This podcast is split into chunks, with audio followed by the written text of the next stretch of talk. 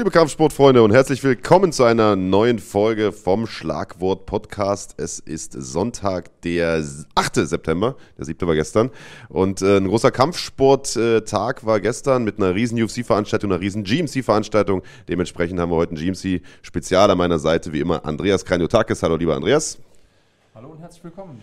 Und ein junger Mann, der gestern nicht bei GMC und auch nicht bei UFC im Käfig stand, der aber bald im Ring stehen wird, nämlich in gut äh, vier Wochen in Düsseldorf am 12. Oktober, um genau zu sein, bei Glory und endlich auf seinen ja, Erzfeind, kann man fast sagen, treffen wird, auf Michael Smolik, nämlich Mo Abdallah, ein alter Bekannter hier bei uns. Ja, vielen Dank und hallo, liebe Gäste. Ich hoffe natürlich, dass ich am 12.10. auf äh, meinen Gegner Michael Smolik treffen werde. Ich freue mich definitiv. Du sagst, ich hoffe, das klingt so, als hättest du da Zweifel. Woran liegt das? Ja, wir hatten nämlich gestern bei der GMC äh, in Köln einen offiziellen Termin gehabt zum offiziellen Staredown. Ähm, wenige Stunden bevor es zu dem Staredown kam, äh, kam überraschenderweise eine Absage von Michael Smolik, äh, was ich natürlich sehr schade gefunden habe. Aus unerklärlichen Gründen ist er nicht aufgetaucht. Ja, es wird gemunkelt, aber im Endeffekt kann sich ja jeder seine eigene Meinung dazu bilden. Ja, also wollen wir nochmal dazu sagen, Michael hat abgesagt, hat persönliche Gründe ähm, angeführt. Wir hoffen natürlich, dass da alles in Ordnung ist, dass das äh, da nicht irgendwas Schwerwiegenderes ist. Wäre natürlich trotzdem schön gewesen, wenn er das geschafft hätte. Du warst ja da, wir haben uns äh, im Ring ein bisschen unterhalten. Dynamik wäre natürlich geiler gewesen, wenn wir euch beide da gehabt hätten, aber vielleicht holen wir ähm, das mal noch nach. Ja, du hast gerade gesagt, du warst bei GMC selbst im Publikum.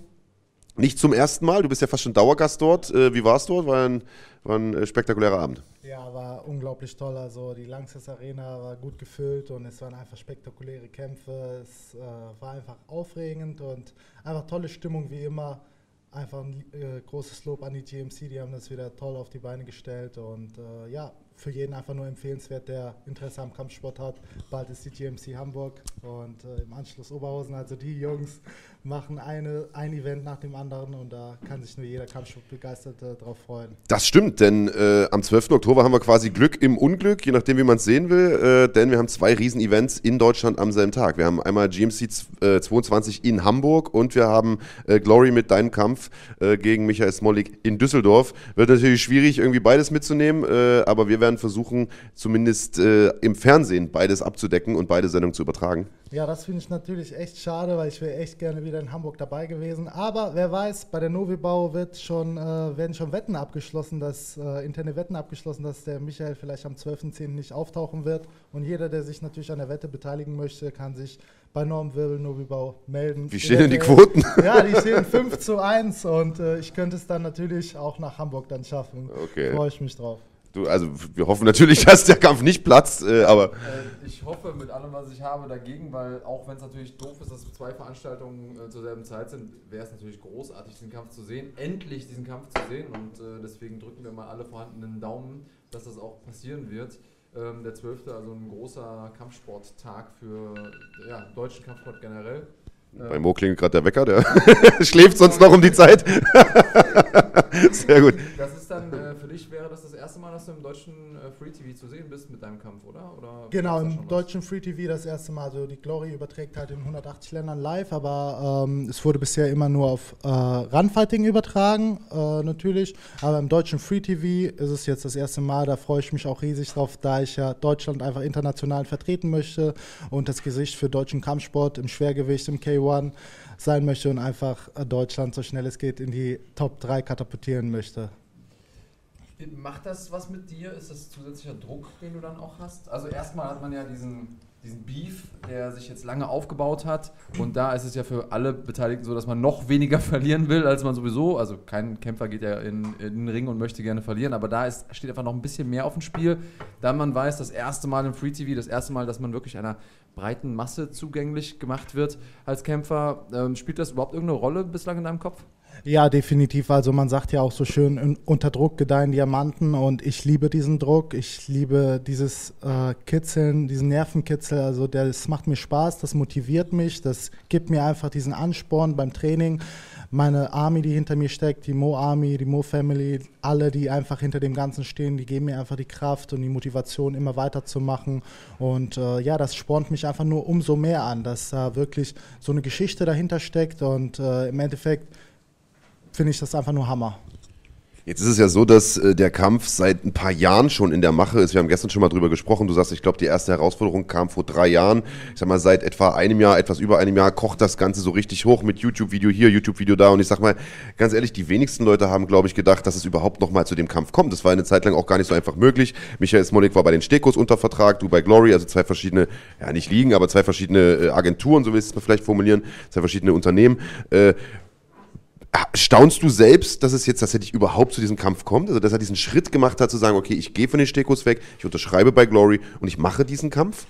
Ja, definitiv, Marc. Du sagst es, ich staune definitiv. Also ähm, ich war natürlich überrascht, positiv überrascht, dass er diesen Schritt äh, gegangen ist und diesen Schritt gewagt hat. Finde ich auch super stark von ihm. Klasse, einfach, wir sind alles Sportsmänner hier am Tisch und äh, stehen für Fairness. Und von daher muss man ihm lassen, dieser Schritt war wirklich, ist ihm sehr hoch anzurechnen. Und äh, im Endeffekt hat er auch, sag ich mal, seinen Fehler eingestanden, mich bestätigt und das ist einfach nur Stärke, hat äh, somit Stärke bewiesen und ähm, ja, also dem ist eigentlich auch nichts hinzuzufügen. Ähm, er hat diesen Schritt gewagt und wir können das jetzt endlich in vier bis fünf Wochen austragen und da freue ich mich einfach unglaublich drauf. Wir erleben ja häufiger, dass äh, Kämpfer, wenn sie einen Wechsel vollziehen, welcher auch immer das ist, ob sie jetzt äh, vielleicht in ihrem Lebenswandel einen Wechsel durchmachen, also einen Umzug oder eine Heirat oder vielleicht Vater werden äh, oder Mutter, ähm, je nachdem, dass da was passiert mit den Kämpfern. Manche werden dadurch stärker, manche werden dadurch vielleicht eher abgelenkt. Und was wir eben auch ganz häufig sehen, das war auch gestern bei GMC der Fall, dass einfach Kämpfer durch den Wechsel in ein anderes Team auch nochmal sich verändern können. Hm, was denkst du, geht jetzt gerade bei Michael vor? Er hat ja das Team gewechselt, er hat das Management gewechselt, also zwei Dinge, die sein sportliches Sein bestimmt haben, von Anfang bis Ende eigentlich seiner Karriere oder bis zum Ende dieses Abschnitts seiner Karriere. Was denkst du, passiert da jetzt gerade hinter den Kulissen? Was passiert da jetzt äh, im Alltag von Michael Smolik? Sehr gut gesagt, Andreas. Also äh, ich sehe das genauso wie du. Wenn man, sag ich mal, so extreme Wechsel macht oder, sag ich mal, eine Lebensveränderung hat, ähm, ist jeder Mensch, jeder Mensch ist individuell und jeder reagiert da anders drauf. Wie ich gesagt habe, ich mag Druck beispielsweise, für mich ist das eine Motivation, andere gehen kaputt daran. Und im Endeffekt bin ich jetzt kein äh, Wahrsager und ich weiß auch nicht, ich kann einem auch nur bis vorm Kopf gucken und äh, weiß nicht, was in dem Kopf abgeht. Aber ähm, dass er gestern beispielsweise nicht aufgetaucht ist, kann sich äh, natürlich zweideutig ist natürlich äh, zweideutig kann man das Ganze sehen. Also im Endeffekt entweder wird der Druck ihm zu groß oder er hatte halt wirklich irgendwas Wichtiges, dass er, dass er nicht auftauchen konnte. Und von daher, ich weiß es nicht. Also im Endeffekt interessiert mich das auch nicht, weil ich ziehe mein Ding durch und äh, ja, der Rest, äh, da lasse ich mich überhaupt nicht ablenken. Für mich äh, kann es jetzt zwei Möglichkeiten geben, aus äh, meiner analytischen Sicht, wenn ich von außen auf die Situation gucke. Es kann jetzt einmal die Möglichkeit äh, geben, dass ähm, Michael Smolik die Veränderung vorgenommen hat, die er vornehmen muss, also Teamwechsel, sich gute Trainingspartner sucht, gute Coaches, die ihm nochmal helfen, sein eigenes Spiel auf das nächste Level zu bringen. Ähm, und dann auch hartes Training macht, Trainingspartner, die ihn fordern und ihn aus seiner Komfortzone bringen das wäre sozusagen der, der Wunsch Michael Smolik, den wir dann auch sehen wollen würden gegen dich. Und ich glaube, dass du auch jemand bist, der auch gegen die beste Version seines Gegners kämpfen möchte und, die dann im Idealfall besiegen.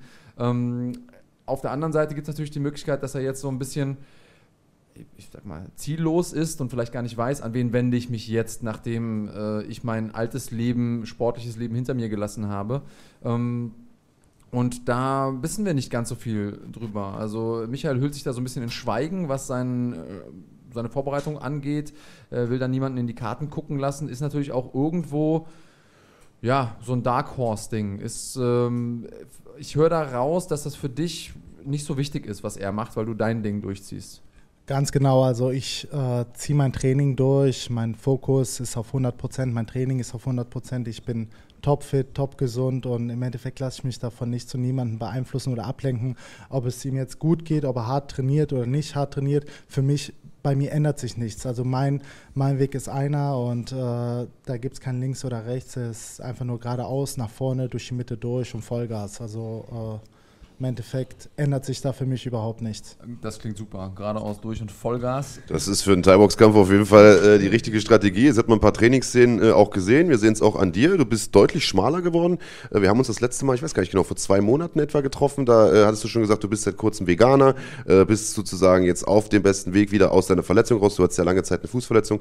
Äh, zurück ins Trainingslager, bereitest dich auf den Kampf vor und man sieht, wie viele Kilo sind jetzt weg. Also bestimmt 10, 15 Stück sind runter, Ja, oder? Die, äh, es waren tatsächlich 25 Kilo. 25 Kilo. Also ich habe nämlich in der Zeit, wo ich verletzt habe, mir die Sehne abgerissen habe, letztes Jahr im Dezember, ähm, sage ich mal, eine Phase durchgemacht, wo ich frustriert war. Alle Kämpfer kennen das. Wenn man länger verletzt ist, kein Training machen kann, dann einfach reinhauen mit dem Essen. Und da habe ich so viel zugenommen und äh, ja, da erstmal wieder rauszukommen, das war wirklich hart, aber ich bin jetzt wieder voll im Game und voll dabei. Die Phase habe ich 365 Tage im Jahr. nee, also ich meine, ich bin einfach äh, glücklich, dass ich wieder topfit bin und dass ich wieder auf meinem Gewicht Ja. bin und wo ich mich wohlfühle mit, wo ich mich gut bewege, explosiv, ähm, schnell und kräftig. Von daher, äh, ja, kann es gar nicht besser laufen. Also äh, ist alles optimal. Sehr gut. Ich würde vielleicht noch mal ganz kurz, kommen wir gleich drauf zu sprechen, noch eine Zuschauerfrage zwischenschieben, bevor wir die vielleicht in Vergessenheit gerät. Wir haben da auch beim letzten Mal drüber gesprochen. Du hast ja vor Ewigkeiten mal dieses Acht-Mann-Turnier gewonnen, wo du gemeint hast, du wartest immer noch auf deine Kohle. Da gab es einen Rechtsstreit, da ging es um 100.000 äh, Dollar oder Euro, ich weiß gar nicht genau. Euro. Äh, Euro, 100.000 Euro, also eine Menge Kohle. Und der Five 123 fragt jetzt, äh, hast du deine Kohle inzwischen denn bekommen, deine 100.000? Also es ist tatsächlich so, ich habe am 27., also in 19 Tagen, einen Gerichtstermin in Holland, wo die Herrschaften auch auftauchen werden und sie also dann äh, Rechenschaft dem Gericht und mir schuldig sind. Und äh, ja, dann sehen wir weiter, ob das dann halt vertagt wird oder ob an dem Tag, sage ich mal, ähm, ein Ergebnis oder ein Urteil fällt. Und ich hoffe natürlich, dass ich dann in 19 Tagen die 100.000 Euro bekomme. Klopfen wir mal auf Holz. Tausend Dank. Ja, äh, auf jeden Fall, wenn wir irgendwas tun können, um dann noch Druck auszuüben, sag gerne Bescheid. Wir haben ja äh, auch eine Armee hinter uns. Ähm, das vielleicht äh, nochmal für alle Leute, die uns regelmäßig hören, die uns jetzt vielleicht auch äh, live zuschauen. Wir sind so ein bisschen auf der Suche nach einem Hashtag. Der Herr Bergmann hat ja unseren Hashtag quasi schon ein bisschen vorweggenommen beim letzten Mal. Wir waren uns nicht Habe ganz ich bei. Mo geklaut. Genau, also ähm, die Idee vom äh, Marc war es, äh, Schlagwort Army zu machen. Äh, es gibt da noch andere Ideen. Ich finde zum Beispiel Schlagwort Nation ganz gut. Also welchen Hashtag hättet ihr gerne? Schreibt uns in die Kommentare. Gerne auch mit einer gewissen Argumentation, weil der Herr Bergmann möchte gerne überzeugt werden. Und äh, den besten Hashtag suchen wir aus. Und da denken wir uns auch was Cooles für aus, äh, für denjenigen, diejenige, die da ähm, ja, die beste Idee zu hat. Ähm, Mo, du sagst, das, was du in der Hand hast, das ist dein eigenes Training. Ähm, ich weiß, dass du dich in Holland vorbereitest. Wir haben jetzt auch vor dem Podcast schon ein bisschen gesprochen. Du hast wirklich alles, also dein ganzes Leben darauf ausgerichtet. Erzähl doch mal ganz kurz. Also du bist nach Holland äh, ja, gezogen, zumindest jetzt mal kurzfristig, trainierst da mit äh, dem Besten der Besten. Erzähl mal ein bisschen, äh, wo bist du, wie sieht dein Alltag aus, wie ist das Training da? Ähm, lass mal die Leute ein bisschen wissen, was so im Leben des Mo Abdallah abgeht gerade. Ja, im Leben des Mo Abdallahs geht viel ab momentan. Also ich bin 100% fokussiert. Ich bin jetzt seit mehreren Wochen in den Niederlanden rübergezogen natürlich, äh, habe mir da eine Wohnung gemietet und trainiere jeden Morgen und jeden Abend sehr hart im Super Pro Sport Center. An der Stelle ganz liebe Grüße an all meine Trainingspartner, an meinen Trainer Dennis Grauel.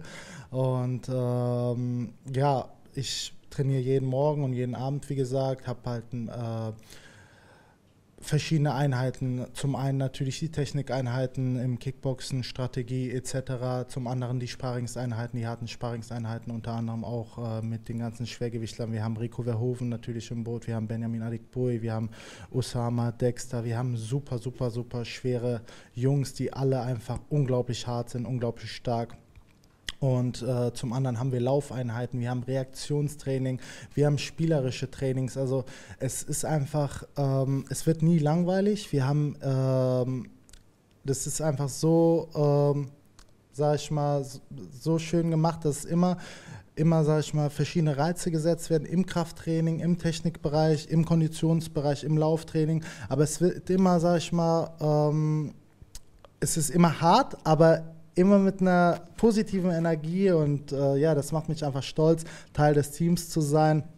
Und im Endeffekt ist das so vielfältig, dass einem nie langweilig wird und dass man immer jeden Morgen, obwohl man einfach so, man kennt es, man wacht total kaputt auf, aber man freut sich, weil die anderen Jungs halt auch dahin gehen und man sich wieder da sieht und trifft und das ist einfach ein sau tolles Erlebnis und ein saugutes Gefühl, mit den allen zu Ich habe mich ähm, im Vorfeld ein bisschen mit deinem Bruder Sate unterhalten und du bist ja ein eher bescheidener Typ, aber er sagte, ey, als wir da hingegangen sind äh, und hingekommen sind, da gibt es so ein Reaktionsspielchen, wo dann auch Punkte gesammelt werden und am Anfang, naja, da sah der Mo immer nicht so richtig gut aus, aber jetzt mittlerweile ist er mal so unter den äh, Top 1, 2 und äh, gewinnt das Ding. Ja, manchmal gewinne ich sogar. Letztens war ich auf den Schultern.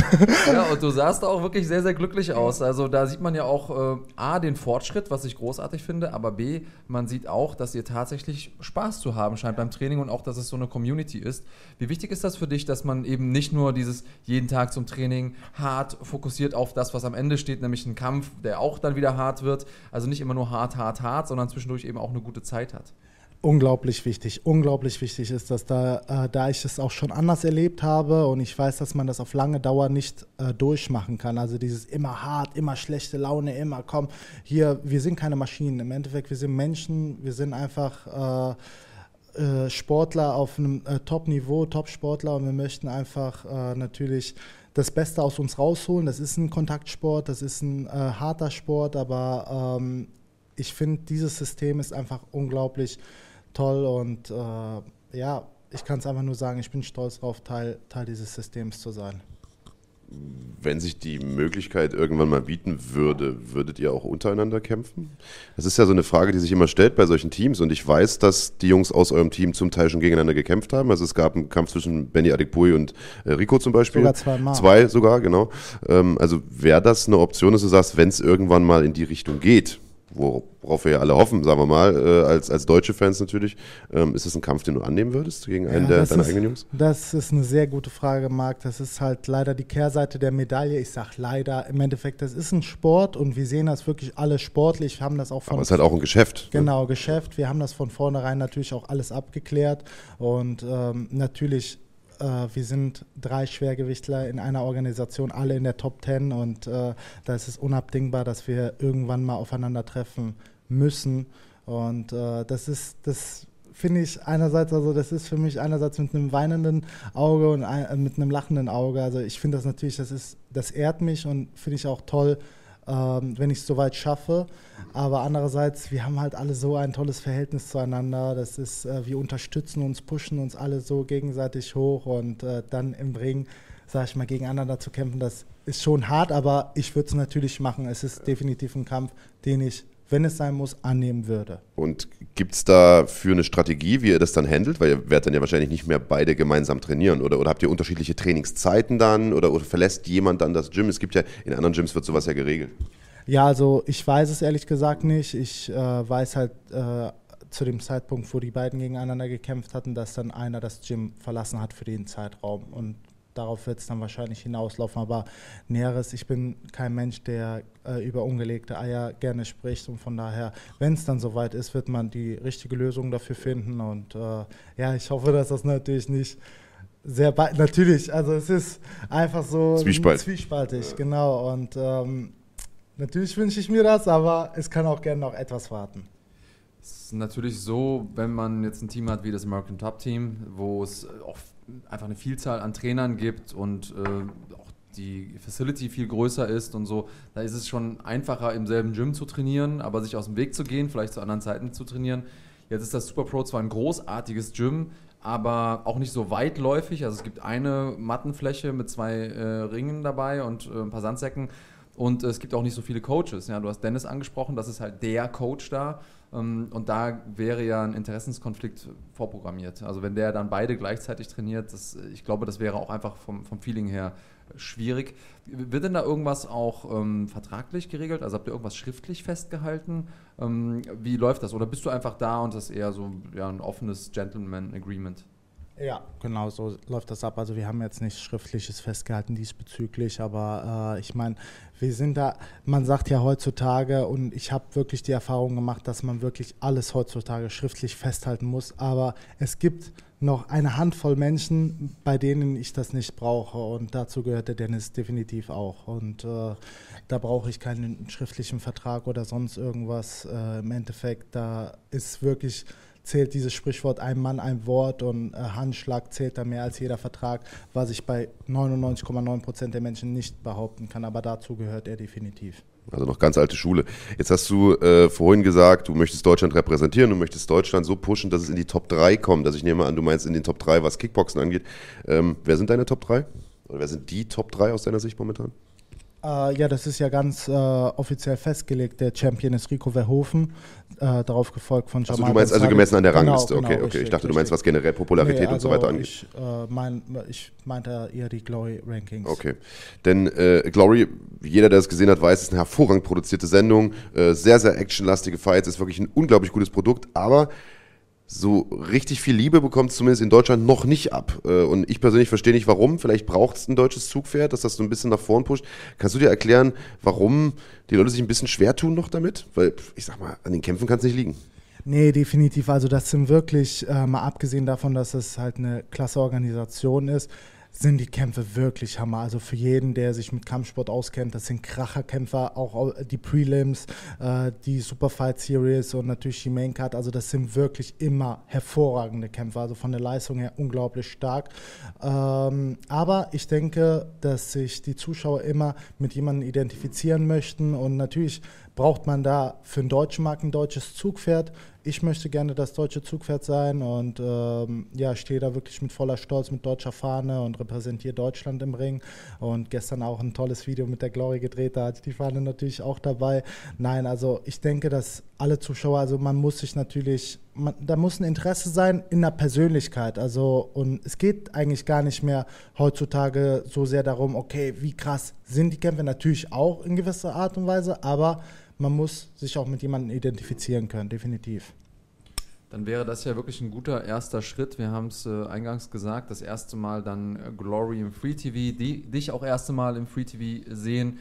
Und ähm, das, was wir gesehen haben in der Vergangenheit, egal welchen Sport wir dann auch wachsen gesehen haben in Deutschland, es gab immer natürlich die Leute, die sportlich abgeliefert haben, aber es gab dann auch immer Berichterstattungen über die Leute, sodass sich ähm, die Zuschauer identifizieren konnten mit den Leuten. Du bist ja auch jemand, der sehr, sehr ähm, offen und gerne und viel und gut spricht. Das hilft natürlich dabei, du bist ein sympathischer Typ. Also das könnte natürlich funktionieren. Alles liegt so ein bisschen jetzt am 12. Da äh, schaut die Kampfsportnation Deutschland natürlich drauf, die Kickbox-Nation, die wir ja auch sind. Also wir haben ja gute Kickboxer, nur, wie Marc das schön formuliert hat, die bekommen leider nicht ganz so viel Liebe ab. Ähm, ich würde gerne einmal noch äh, auf eine Zuschauerfrage eingehen, die hier eben gestellt wurde. Ich muss mal ganz kurz gucken, ob ich den Zuschauer hinbekomme. Ähm, ja, Marvin Schall fragt äh, live bei uns im äh, YouTube-Chat, ob du glaubst, dass Smolik zerbricht, wenn du ihn besiegen wirst, also rein mental. Was würde das für ihn jetzt bedeuten? Also er kommt da als unbesiegter Champion ähm, zu dir in deine Liga, du hast ihn ja herausgefordert, es ist ganz, ganz viel Druck aufgebaut worden durch den Beef, durch diese, ganzen Öffentlich diese ganze Öffentlichkeit und jetzt ist sozusagen der Check, der Reality-Check, was denkst du, würde das mit ihm machen? Also ich übersetze jetzt mal und baue die Frage ein bisschen aus von Marvin Schall. Danke fürs äh, Mitkommentieren, fürs Fragestellen. Wie ist deine Einschätzung dazu? Also er kommt in die Glory mit einem Nullrekord, also der wird der Rekord nochmal zurückgesetzt. Von daher äh, im Endeffekt hat er dann nicht seine alte Bilanz äh, vorzuweisen, sondern steht da wirklich wieder von null, fängt wieder von null an. Und ähm, ja, ich habe es am Anfang schon mal gesagt, ich bin kein Hellseher, Wahrsager, ich kann den Menschen nur vom Kopf gucken, aber ähm, was ich dazu sagen kann, ist einfach, dass zu, zum Sport, zu jedem Sport auch Niederlagen natürlich dazugehören und äh, ja, dass man halt auch daran wachsen kann und immer einfach positiv bleiben muss. Von daher, also ähm, ich weiß nicht, ob er daran zerbrechen wird oder ob er schon daran zerbrochen ist oder ob ihm der Druck momentan zu viel wird. Äh, das kann sich jeder selbst denken, das kann auch gerne jeder selber mal. Was denkt ihr Leute, wieso ist er gestern nicht aufgetaucht? Ist er mental schon zerbrochen? Schreibt mal das in die Kommentare, das würde mich wirklich interessieren, was die Zuschauer da denken, weil ich habe mich ja dazu noch nicht geäußert, aber ich würde mich echt interessieren, was ihr da draußen, wenn ihr gerade zuschaut, denkt, wieso ist er gestern nicht aufgetaucht? Ja, ich sag mal, die Fallhöhe für ist ja für euch beide relativ hoch nach diesem ganzen Build-up, nach diesem ganzen Aufbau. Ich meine, einer von beiden muss verlieren, einer von beiden wird aller Wahrscheinlichkeit nach auch verlieren, wenn nicht irgendwas total Unwahrscheinliches oder Seltsames passiert. Wie ähm, gesagt, die Wettansätze gelten noch. wir wollen es nicht hoffen. Wir, wir wollen es nicht beschreien. Wir wollen es nicht Kampf beschreien. gewinnt, als ja. ob der Kampf stattfindet. Ja, genau. Äh, Nee, aber worauf ich hinaus will, ist, die Fallhöhe ist ja tatsächlich sehr, sehr hoch. Also ich meine, was hast du dich mal damit auseinandergesetzt, was passiert, wenn du verlierst? Nee, für mich gibt es diese Option nicht. Also ich gebe da wirklich jeden Tag alles, ich gehe aufs Ganze und für mich gibt es nur eine Option. Und ja. das ist Siegen. Also klare Worte. In jeder denke, Hinsicht, definitiv, in jeder ja, Hinsicht. Gute, gute Grundeinstellung, um in den Kampf zu gehen. Ich glaube, dass man auch diese Mentalität braucht. Dann lass uns mal Best-Case-Szenario durchspielen. Also, Du bist das erste Mal im Free TV, gewinnst den Kampf der Kämpfe, den Kampf, den es gerade im deutschen Kickboxen zu sehen gibt oder zu machen gilt. Ähm, wie geht es dann weiter? Spulen wir mal vor zwei Jahre, drei Jahre, fünf Jahre. Was wünschst du dir A fürs deutsche Kickboxen und B auch für dich. Wir haben auch vor dem Podcast darüber gesprochen, jeder Kämpfer ist ja seine eigene Marke. Du investierst gerade ganz viel in deine Marke, haben wir gehört. Du bist äh, ins Ausland gegangen, hast da dein Leben nach dem Sport gerichtet, investierst auch finanziell viel da rein. Und die Kampfgagen sind zwar okay bei Glory, aber jetzt auch nicht so, dass du dann reich wirst, obwohl du halt ein sehr teures Trainingscamp hast. Also, wo siehst du den Sport, den Kickbox-Sport und dich in ja, drei, vier, fünf Jahren und äh, was ist sozusagen dein Wunsch und wie denkst du, kommen wir dahin? Ja, das ist ähm, echt eine tolle Gelegenheit, gerade dazu ein paar Worte loszuwerden. Also ähm, es ist tatsächlich so, dass äh, viele Menschen ein total falsches Bild haben. Die denken halt, okay, du bist Kämpfer, du bist bei der größten Organisation der Welt, du musst reich sein oder du bist im Fernsehen, du bist reich. Denken die meisten wahrscheinlich bei euch genauso. Ja gut, in seinem Fall ist das auch tatsächlich so. Und von daher aber, was man wirklich, was hinter den Kulissen wirklich abläuft, wie viel man investiert, ähm, ich rede jetzt nicht nur von Geld, von Zeit her, von Nerven her, von einfach ähm, Freunden, also man vernachlässigt Freunde, Familie, Beziehungen, alles Mögliche. Und das ist einfach ähm, mir wäre das persönlich, ehrlich, ich weiß, dass viele Kämpfer da auch große Schwierigkeiten haben oder auch viele talentierte Menschen auch mit dem Sport aufhören, da es einfach finanziell nicht mehr möglich ist. Ich bin da äh, Gott sei Dank gesegnet, da ich halt einen starken Sponsor im Rücken habe. An der Stelle Norm Wirbel, Novi Bautausend, danke. Ich muss es Wollte einfach ich sagen, so welcher denn? Weiß man gar nicht. Fällt ja gar nicht auf. Im Endeffekt, ähm, dieser Mann hat mich vor drei Jahren aufgefangen, hat in mich richtig investiert und äh, ich habe dir eben selber gesagt, wie viel ich momentan äh, im Ausland auch zahle. Von daher, also wie soll ich das denn stemmen, wenn ich, wenn ich dann nicht so einen starken äh, finanziellen Support im Rücken habe? Ähm, von der Gage kann ich das nicht stemmen, da ist das äh, unmöglich. Und von daher wünsche ich mir einfach natürlich jetzt, um auf die Frage einzugehen, für die Zukunft, dass der Sport wächst, natürlich in Deutschland wächst, dass ich natürlich in Deutschland sowohl, ähm, ähm, sag ich mal, für die Menschen interessanter auch werde, aber auch alle, alle anderen Sportler, ob es jetzt äh, Schwergewichtler sind, Mittelgewichtler, wie auch immer, MMA, äh, Kickboxen, K1, dass die äh, Frauen und Männer da einfach eine Chance bekommen, ähm, daran zu wachsen, ihren Traum leben zu können, aber sich auch davon einfach eine finanzielle Sicherheit schaffen können, weil das ist momentan, denke ich, fast niemandem möglich, einfach nur mit der Gage hier auch auf deutschsprachigen Raum ähm, sich eine finanzielle Sicherheit zu schaffen, weil man muss immer, man hat immer diesen Struggle, man muss immer nachdenken, okay, die Miete muss bezahlt werden, ich muss mein Trainingscamp bezahlen, ich brauche meine Supplemente. Wenn da nicht jeder einen Sponsor hätte, dann würde man das gar nicht schaffen. Wie soll man professionell, die Leute erwarten immer Professionalität, aber wie willst du morgens und abends hart trainieren, mittags dich ausruhen und dann noch äh, einen Job irgendwie oder irgendwie gucken, wie du an Geld rankommst. Von daher, mein Wunsch ist es, dass der äh, Kampfsport in Deutschland sowohl im MMA als auch im Kickboxen K1 so weit wächst, dass ähm, natürlich einerseits die Gagen, äh, die Gagen steigen für jeden Sportler und dass die Sponsoren einfach auch ähm, da in die einzelnen Sportler, weil ich gönne es jedem. Ich weiß, wie hart es ist, dass man jeden Morgen aufstehen muss, egal ob es kalt ist oder heiß ist oder ob Freunde Party machen wollen oder ob die Freundin äh, essen gehen will oder ob der Freund in Urlaub will. Man muss auf so vieles verzichten und ich finde es einfach schade, dass die Rollen einfach so unterschiedlich verteilt sind, dass er, äh, dass er beispielsweise andere Sportarten viel mehr gewürdigt werden. Ich wünsche mir einfach nur mehr Würdigung für unsere harte Arbeit, für alle Mädels und Jungs da draußen, die jeden Morgen, jeden Abend hart trainieren, dass sie einfach mehr Anerkennung bekommen und im Endeffekt machen wir uns, uns nichts vor, äh, einfach auch mehr Geld bekommen sei es jetzt vom Fernsehen, sei es von den Sponsoren, sei es von den Gagen her, weil im Endeffekt, wenn du, keine Ahnung, Summe X am Ende des Tages bekommst, du hast vier Monate investiert, ich habe beispielsweise ein Jahr nicht mehr gekämpft. Hat mich jemand gefragt, wie ich gelebt habe in dem Jahr? Also äh, im Endeffekt, also ich habe kein Hartz IV oder sonst irgendwas, ich habe keinen Job. Wie habe ich denn ein Jahr überlebt? Und hätte ich da nicht diesen starken Sponsor, jeder andere Sponsor hätte ja auch den Rücken zugedreht. Also wenn du einfach mal für acht Monate dich verletzt, sagt er, ja, hier von dir kommt nichts, äh, äh, tut uns leid, so gern wir dich auch haben, aber wir müssen das geschäftlich sehen, aber wir haben einfach kein geschäftliches Verhältnis. Von daher finde ich das einfach nur schade, dass andere Sportler darunter leiden und einfach nicht ihren, ihren Sport so ausleben können. Und es gibt so viele talentierte Mädels und Jungs da draußen, die wirklich richtig international groß rauskommen könnten und würden, wenn die einfach nur die Möglichkeit hätten, professionell zu trainieren und nicht da die ganze Zeit gebremst zu werden, da immer dieses verdammte Scheiß Geld im Spiel ist, weißt du, weil man muss ja. einfach essen, man muss leben und äh, ja, das regt mich einfach auf, mein Puls geht einfach gerade wieder hoch und ich möchte einfach ja. nur mehr Anerkennung für alle Sportler da draußen. Da bin ich bei dir. Es ist ein, ein Level an Commitment, das äh, ich glaube auch viele Zuschauer gar nicht so richtig mitbekommen, denn du hast es eben gesagt, natürlich gibt es diese finanziellen Dinge, wo man sagt, okay, da muss ich jetzt durch, es gibt eine Phase in meinem Leben, in der ich einfach weniger verdiene.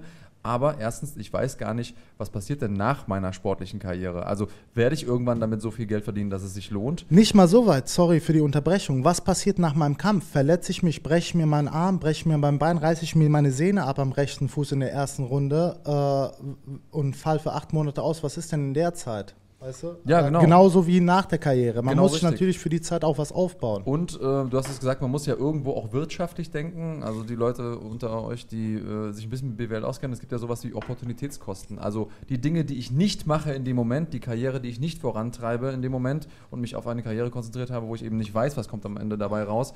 Am Ende stehen dann die Kämpfer irgendwann da, wann auch immer sie aufhören mit dem Sport und wissen dann nicht, okay, wie verdiene ich jetzt mein Geld, weil sie eben alle ihre Energie darin investiert haben, auch soziale Kontakte vernachlässigt. Ich kenne das auch noch aus meiner äh, Zeit, Anfangszeit im, im, Kampfsport. Da wird man eingeladen und sagt, hey, komm, heute Abend chillen wir und morgen Abend machen wir Kampfsport, äh, machen wir Disco und so. Und wenn man einfach irgendwann absagt, immer und immer wieder, dann wird man nicht mehr angerufen und dann wird, dann schrumpft der Freundeskreis auch irgendwann. Das gehört alles mit dazu. Das sind alles Entbehrungen, die man durchmachen muss. Ähm, du wirkst ein bisschen unruhig hier neben mir, lieber Marc Bergmann. Komm da von hinter der Kamera, du die ganze Zeit Zeichen so hier.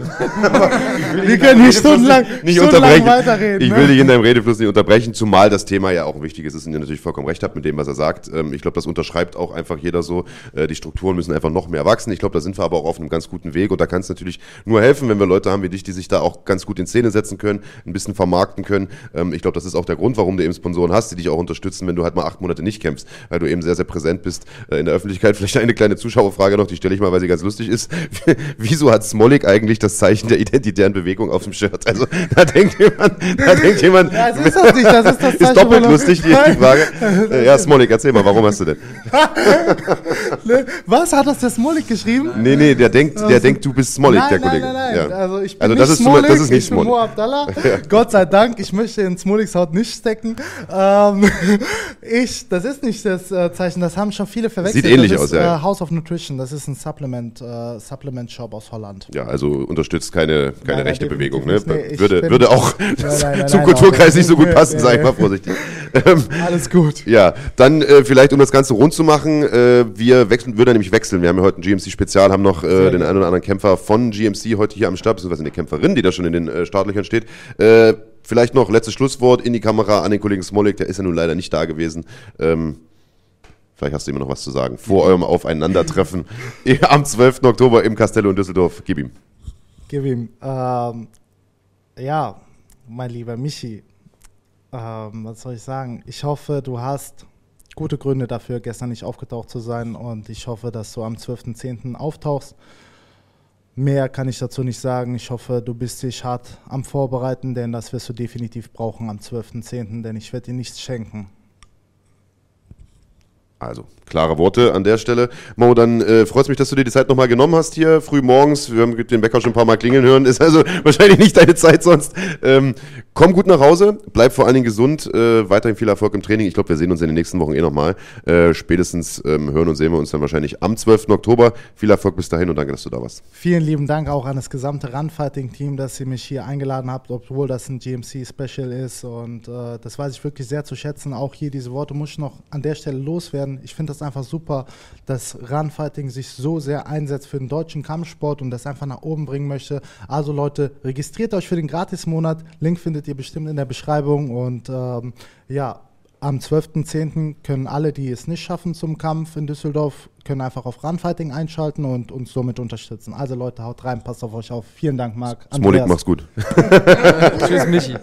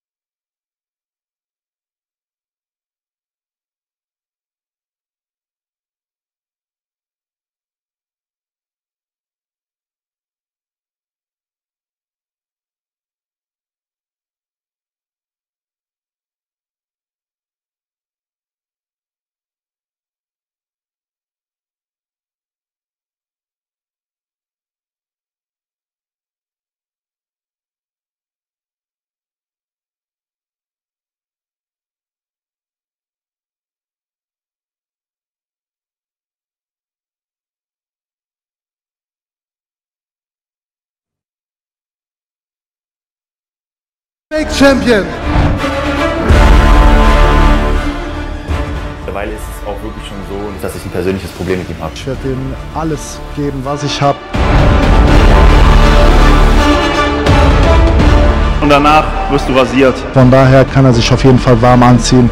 Der Sieg ist auf jeden Fall meiner. Ja, und das wird zurück. Und zwar mit Anna Isabella Hübsch, die gestern Megakampf hingelegt hat bei GMC 21. Jetzt aber ein bisschen traurig ist, weil es heute keine Croissants gibt zum ersten Mal im Schlagwort-Podcast. Schön, dass du trotzdem bei uns bist. Hallo erstmal.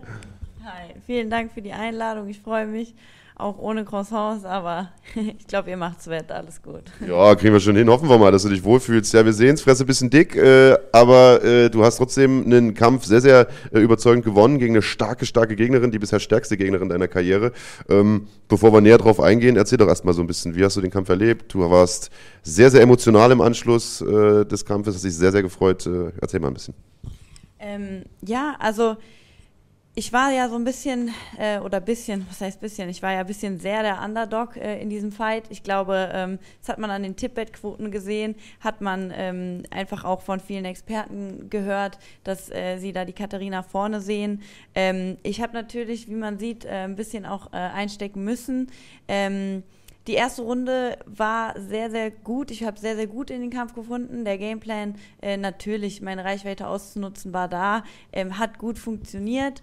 Ich habe auch so ein bisschen das K.O. gerochen, ähm, wollte auch so ein bisschen danach gehen, ähm, wollte aber ganz klar auch nicht überpacen, habe das da so ein bisschen rausgenommen.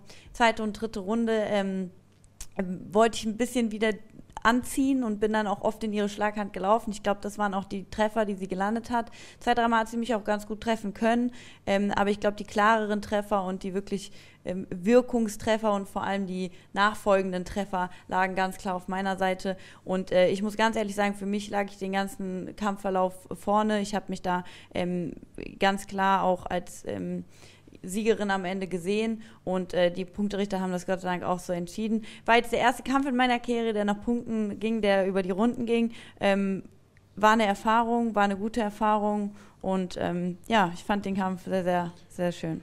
Ja, schön war er auf jeden Fall. Äh, war, ein, war ein sehr, sehr unterhaltsamer Kampf und es war ein sehr, sehr interessanter Kampf aus Fansicht, weil man dich ja eigentlich eher bisher als sehr, sehr starke Bodenkämpferin kannte. Armbar, Königin, sage ich jetzt mal, die Arme der Gegnerin immer mit nach Hause genommen und du diesen Kampf ja fast ausschließlich im Stand oder im Prinzip ausschließlich im Stand geführt hast. Du sagst klar, Reichweite ausnutzen ist logisch, aber auf der anderen Seite war das natürlich auch ein Risikospiel, weil man schon wusste, ihre Linke, die knallt und wie gesagt, man sieht es ja auch an der rechten Seite, ein, zwei Mal hat sie sogar getroffen. Ähm, ja, auf jeden Fall. Aber für mich war dieser Kampf auch definitiv ein Kampf, um zu zeigen, dass ich mehr kann als nur Arme brechen. Und äh, ihren Arm hatte ich ja vor einem Jahr schon mal. Und äh, dann war es mir auch einfach irgendwie zu langweilig, den nochmal zu nehmen. Und habe mir gedacht, äh, dieses Mal muss was anderes her. Und ähm, ja, wollte aber in diesem Kampf einfach auch mal zeigen, dass ich auch andere Sachen kann, ähm, als nur auf den Boden zu gehen. Ich fühle mich da sehr wohl. Ich meine, Francesco Fonte, wie gesagt, seit drei Jahren mein Headcoach von Anfang an. Ähm, er hat mir alles beigebracht, was ich äh, bisher zeigen konnte, ähm, hat komplett alle Strategien bisher auch ähm, für die Kampfverläufe gemacht. Und äh, für diesen Kampf war es einfach wirklich auch ganz klar meine Strategie, im Stand zu bleiben. Auch wenn viele nicht damit gerechnet haben. Aber ich glaube, das war auch das, womit sie nicht gerechnet haben. Wollte ich gerade sagen, aber wahrscheinlich sie selbst auch überrascht genau. von. Ja. Und ich glaube, dass auch ähm, vielleicht so ein bisschen entscheidend war, ja. Das finde ich spannend. Also er kommt ja aus dem Bodenkampf, äh, Fonte, und äh, hat aber gesagt, okay, die Strategie, die wir für diesen Kampf wählen, ist eben der Standkampf. ja. Ähm, woran lag das? Lag das daran, dass ihr da wirklich eu- die, deine Stärken eingeschätzt habt im Vergleich zu deiner Gegnerin? Oder war es so, dass ihr einfach den Überraschungsmoment nutzen wolltet? Was war da der Ausschlag? Also tatsächlich haben wir einfach auch gesagt, ähm, oder das ist grundsätzlich auch so ein bisschen auch meine Einstellung, unsere Einstellung, dass wir einfach von Kampf zu Kampf ähm, uns weiterentwickeln wollen. Ne? Also man muss als Kämpfer ja auch irgendwann anfangen, oder nicht irgendwann, meiner Meinung nach immer, sich weiterzuentwickeln, was Neues zu zeigen, neue Skills zu entwickeln. Und ähm, ich habe ja in den letzten Kämpfen viel gezeigt, dass der Bodenkampf mein, mein Zuhause ist. Und äh, dann war es wirklich einfach tatsächlich ähm, dieses Mal auch an der Zeit zu zeigen, dass der Stand eben auch was sein kann, wo ich sehr gefährlich werden kann. Und wir haben ähm, tatsächlich das komplette Camp danach ausgerichtet. Ich habe mit Saman Gelich-Khan, der war ja auch gestern in meiner Ecke in seinem Gym in, in Eschborn, viel, viel, viel an meinem Stand gearbeitet, hat super Jungs zum Sparring, die teilweise auch schon zig Thai-Boxkämpfe gemacht haben, teilweise wirklich Thai-Boxer aus Thailand, mit denen ich Sparring machen konnte. Und es war wirklich der Gameplan, dieses Mal im Stand zu bleiben. Wenn wir auf den Boden gegangen wären, wäre es natürlich ein Heimvorteil gewesen, ähm, gehe ich mal davon aus. Aber man hat ja auch ganz klar gesehen, wir waren ja auch einmal am Boden und man hat ganz klar gesehen, sie ist wieder zurück, sie wollte in den Stand und ähm, ja, ich habe mich wohlgefühlt. Ich habe auch zu keinem Zeitpunkt äh, im Kampf gedacht, ich will jetzt auf den Boden. Also ich habe mich wirklich gut gefühlt. Ja, es ist natürlich gut, wenn du immer noch die Option hast, runterzugehen als dein Plan B. In dem, und du dich dort sofort wohlfühlst, weißt du? Also wenn du quasi sagst, ich teste mich so lange im Stand und wenn es halt nicht klappt, dann gehe ich halt einfach runter, weißt du? Wenn du quasi so dieses, dieses Sicherheitsnetz hast, ähm, das kann ja auf jeden Fall nicht schaden. Ich finde das super interessant und ich finde deine gesamte Lebensgeschichte super interessant, weil du bist noch gar nicht so lang dabei, kämpfst aber schon so, als wärst du lang dabei, finde ich. Weißt du, was so die, die, ähm, die ganzen Bewegungsabläufe angeht, die ganzen Automatismen angeht, du siehst nicht aus wie jemand, der erst seit, ich weiß gar nicht, drei Jahren oder so Kampfsport macht. Ähm, Naturtalent offensichtlich. Erzähl doch mal vielleicht für alle, zu- die dich noch nicht kennen, wie bist du dazu gekommen? Ähm, also tatsächlich muss ich da irgendwie sagen, das ist wirklich etwas, worüber ich mir auch oft Gedanken mache. Sehr schön. Ähm, warum ich, äh, gerade ich irgendwie diese Gabe bekommen habe, ähm, das so machen zu können ähm, und zu dürfen und ähm, auch so erfolgreich zu sein damit. Ähm, ich glaube, jeder Mensch hat Stärken und ich habe definitiv eine meiner Stärken gefunden und ähm, bin einfach dabei, damit wirklich erfolgreich zu werden. Und ähm, um auf die Frage zurückzukommen, also ich habe ähm, früher geritten, ziemlich lange, ähm, habe dann aber, wie das halt so ist im Teenageralter, ne, man lernt dann erste Freunde und äh, erste Freunde und man geht Party machen und so und habe das dann so ein bisschen einfach vernachlässigt, meine Schule gemacht, habe studiert, ähm, weil natürlich auch meinen Eltern wichtig war, dass äh, mal was aus mir wird und äh, ich auch ein intellektuell gebildeter Mensch bin ähm, und habe eine Zeit lang in Amerika verbracht. Und ähm, bevor ich nach Amerika gegangen bin, habe ich so ein bisschen Thai-Boxen gemacht, aber das war eher so ein bisschen auch hobbymäßig. Fitnessmäßig ja, wahrscheinlich. so Ja, ja. fitnessmäßig, ne? wie Frauen das halt so machen. So, ich will mich verteidigen. genau so. Ich, Ich mache ja auch Kickboxen. Ja, ja, ja, klar, der Klassiker. Sieht gut aus, aber ich kann auch. Die äh, Handbewegung war gut. Kannst du die nochmal machen? Extra für dich, Andreas. ja. Ähm, nee, und äh, bin dann nach Amerika gegangen und ja, da ist ja nochmal eine ganz andere Nummer. Hab da wirklich in äh, Gyms trainiert, die morgens um 5 Uhr äh, da schon Army-Programm abgezogen habe. Also ich habe da auch zwei, dreimal mit einem trainiert, der wirklich von der Army kam. Und äh, der hat ein Programm abgezogen, da das war ihm egal, ob ich eine Frau bin oder äh, einer von den 120 Kilo Kerlen. Und ähm, ja, habe da, wie gesagt, den Sport so ein bisschen kennengelernt. Auch, dass man morgens aufsteht, Frühstück, Peanut Butter Toast und die UFC läuft da, ja. Und die kleinen Kids sitzen da und sagen, oh, ich will auch. Und äh, das war einfach was, was mich mega begeistert hat. Und ähm, ja, dann habe ich den Entschluss gefasst, ich möchte das professionell machen. Und seitdem ähm, mache ich es auch wirklich komplett. Also klar, ich muss auch nebenbei noch arbeiten. Wie der Kollege Abdallah ja auch schon gesagt hat, geht das natürlich äh, nur von Gagen nicht äh, momentan, aber äh, sonst, ja. Aber da soll die Reise mal hingehen, höre ich da jetzt raus. Also du planst schon das Profigeschäft. Auf jeden, Fall, auf jeden Fall. Also ähm, es ist schon so, dass ich damit erfolgreich sein will und äh, wenn ich das so sagen kann, ohne überheblich zu klingen, auch werde, weil Absolut. Du kannst, also meiner Meinung nach kannst du so etwas nicht halbherzig machen. Entweder du machst es oder du machst es nicht. Und mein Ziel ist definitiv damit ähm, erfolgreich zu werden und ähm, ja, das so machen zu können, dass ich eines Tages äh, auf etwas zurückblicken kann, was ähm, ja ein gutes Stand hat.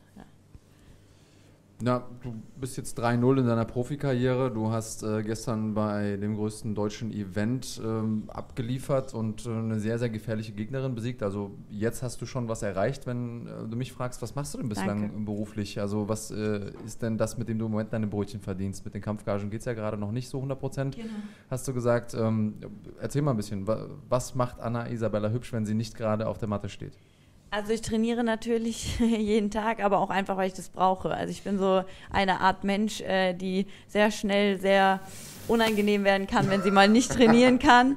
Ähm, und essen natürlich. Wollte ich gerade Also- sagen. Also das kenne ich sonst eigentlich nur mit Essen bei Frauen. Ja, und wie äußert sich das dann, diese unangenehme äh, Art? Oder das könnt ihr meinen Stiefvater fragen, weil der ist immer am ähm, wütendsten. Nein, der, also ich bin dann einfach sehr unausstehlich, sehr, ähm, sehr leicht reizbar, sehr ähm, launisch und ähm, wie Andreas eigentlich immer, ne? ja, genau. Also, nee, weiß Ja, ich nicht. genau, also, Nett, dass, dass, also muss nicht allem zustimmen, was der Marc sagt. Bester Gast heute, bester bist. Gast heute. Ähm, äh, ich ich ordne das jetzt einfach mal als Freundlichkeit aus deiner Richtung an, nicht Als als, Lob. Angriff. War ein Kompliment. Ja, natürlich. Ähm, aber was genau machst du dann jetzt? Äh, hast So. du nicht wirklich beantwortet. Ich ähm, arbeite nebenbei noch im Club, im Studio, im Gym und ähm, mache da so ein bisschen alles, was anfällt und äh, ja, verdiene da einfach so ein bisschen mein Geld mit. Habe auch verschiedene Anfragen für Trainings schon bekommen, natürlich. Ernährungsberatung, gerade Frauen, wenn die äh, sowas sehen wie die Weigh-Ins, dann ne, wollen die natürlich immer wissen, oh, wie machst du das und so. Ähm, aber davon halte ich mich noch so ein bisschen fern, ehrlich gesagt, weil ähm, ich habe mich ganz bewusst dazu entschieden, Kämpferin zu sein und äh, eben nicht Trainerin oder Ernährungsberaterin und äh, deswegen gebe ich das immer so ein bisschen ab an die Leute, die auch mich beraten und äh, ansonsten arbeite ich einfach so ein bisschen im Gym nebenbei und habe aber auch äh, Gott sei Dank familiär ähm, und habe auch einen Sponsor für diesen Kampf gehabt, Get Up Fresh ähm, und habe auch ähm, ja einfach da Unterstützung. Ähm, ja, ich mein Trainer äh, Francesco Fonte, der mich da auch einfach mit den Trainings unterstützt, Saman. Sowas ist ja auch immer sehr teuer, wenn man ähm, sowas zahlen äh, muss, wenn man ähm, Amateur oder ähm, vielleicht jemand ist, der das freizeitmäßig macht. Ja. Und ähm, wenn du da natürlich auf einem relativ professionellen Level das machst, hast du natürlich auch viele Leute, die dich ähm, darin unterstützen, dass sie sagen, hey, wir investieren in dich, äh, einfach auch, wenn es nur Zeit ist oder ähm, keine Ahnung, du kannst im Gym pennen oder was auch immer. Also, was ich Dank nicht muss, weil ich eine Wohnung habe, aber ne, es sind ja alles Sachen, die dazugehören. Und ähm, ja, da bin ich sehr froh drüber. Wir wünschen dir auf jeden Fall, dass du an den Punkt kommst, wo du zeitnah auch entsprechende Sponsoren hast und Ja. entsprechenden Rückhalt, dass du äh, dich vollständig nur aufs Training konzentrieren kannst. Jetzt finde ich es natürlich trotzdem okay, dass dein Job auch innerhalb des Sports liegt. Das heißt, eigentlich von morgens bis abends nur Sport. Ja. Wird es dir denn ab und zu mal äh, zu viel? Brauchst du denn manchmal auch eine Auszeit äh, von der Matte, vom Sport, äh, von diesem Kämpferleben? Und wenn ja, äh, wie suchst du dir diese Auszeit? Also heute zum Beispiel werde ich nach Amsterdam fahren und werde einfach ähm, runterkommen, ein bisschen entspannen. ich bin, ähm, mein Vater wohnt in der Türkei und ähm, immer wenn ich so ein bisschen rauskommen will und ein bisschen frische Luft schnappen will, dann fahre ich eigentlich zu ihm und äh, kann da auch sehr gut runterkommen. Ich habe bei ihm so ein bisschen den mentalen Support, also ähm, da komme ich so ein bisschen weg vom Sport und vom Körperlichen und kann mich so ein bisschen wieder mental einfach fokussieren. Also ich rede viel mit ihm und ähm, ist einfach sehr schön. Oder bei meinen Großeltern, ich habe ja äh, gesagt, leider ähm, ist mein Opa vor vier Wochen gestorben, aber er war auch immer jemand, der ähm, auch mental sehr, sehr äh, stark für mich da war. Und das sind alles so Momente, ähm, Momente mit Familie, mit Freunden, ähm, wo man einfach rauskommt und wo man einfach so ein bisschen ähm, merkt, dass man auch was anderes ist als dieses äh, harte Sportler-Kämpferherz. Ähm, und äh, ja, das sind Momente mit meinen Hunden einfach mal in den Wald gehen. einfach so voll normale Dinge. Energie tanken einfach. Ja, ja. Genau. Wie viele Hunde hast du? Zwei. Was für Hunde? Äh, das ist ein Schäferhund-Mischling und ein so ein kleiner, ähm, wir wissen, also es sind beides, Ja. ja. es sind beides äh, Straßenhunde, der eine aus Rumänien, die andere aus Bulgarien. Und deswegen wissen wir es nicht so genau. Aber ähm, sind eigentlich ganz freundlich. Das ist sehr gut. Eigentlich. Eigentlich. Manche Züge haben sie von mir, ich glaube, weil sie zu oft im Gym sind und sehen, was wir da so machen. Wenn sie Hunger haben, werden sie ungemütlich wahrscheinlich, oder was? Ja. Oder wenn das sie nicht aus genug Auslauf mir. haben, dann. Das haben sie auch. Ja, sehr gut. Ähm, jetzt habe ich mal ein Interview von dir gelesen, da sagst du, du hast, ich glaube, einen Fünfjahresplan äh, dir vorgelegt, möchtest in fünf Jahren an der Spitze sein, so hast du es, glaube ich, mal formuliert. Ähm, definiere Spitze und ähm, wie würdest du einschätzen, wo bist du auf diesem Weg jetzt? Also hältst du den Fünfjahresplan? Wie sind die einzelnen Schritte so in den nächsten Monaten und Jahren? Also, ich muss ganz ehrlich sagen, wenn ich jetzt zurückdenke, vor einem Jahr hätte ich niemals gedacht, dass ich jetzt hier bei Run Fighting sitze und einen Podcast machen darf oder äh, bei GMC in der Langtest Arena kämpfen darf. Ähm, deswegen bin ich wirklich zufrieden, was den Zeitplan angeht.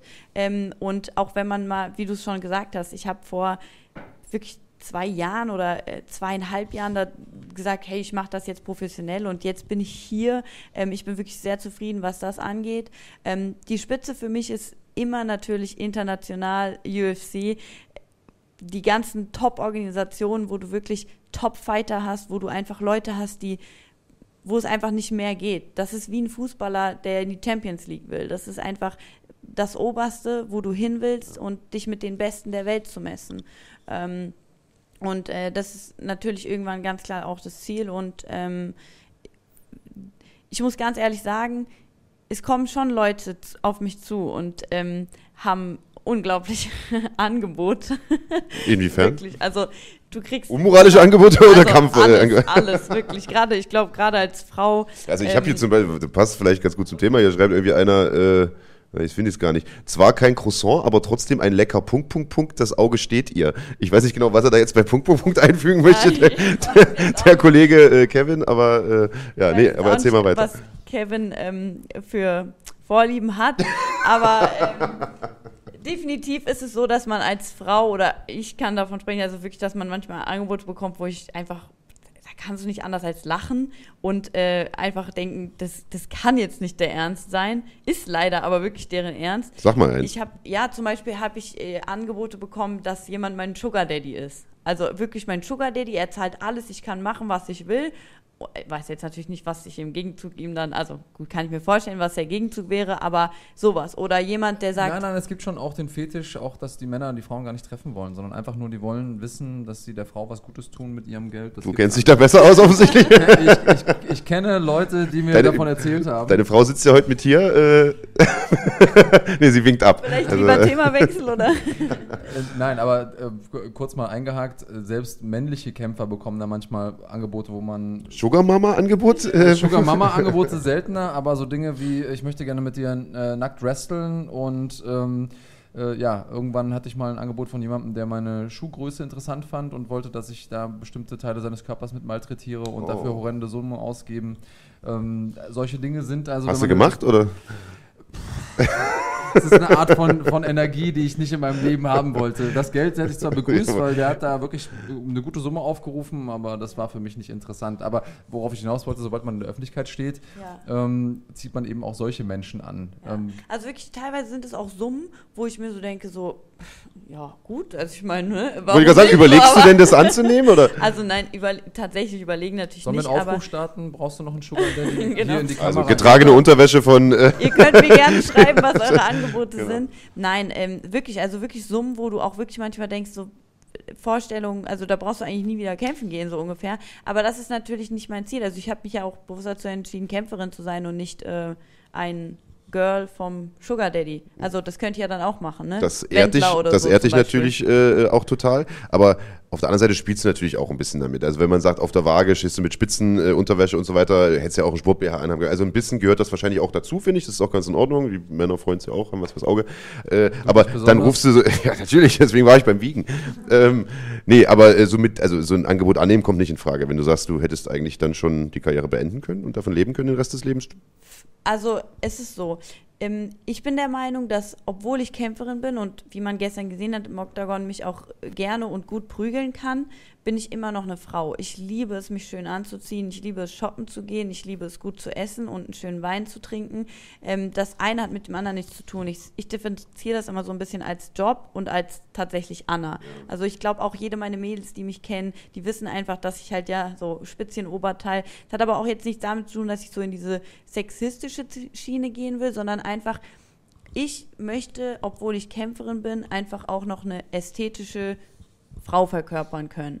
Und äh, ich glaube, dass es auch das eine hat mit dem anderen gar nichts zu tun. Ne? Ich meine, Victoria's Secret Models laufen auch in Unterwäsche rum und keiner sagt was. Also warum dürften wir als Kämpferin nicht in Spitzchenhöschen auf Und wir der hatten gestern Waage zwei äh, Models, die gekämpft haben bei Richtig, uns. Äh, männliche. Männliche Models, ja. Also warum soll das nicht funktionieren? Die hatten aber keine Ja. Spitzenhöschen dann an. Und Fandst wie, schade? also Bisschen, ja.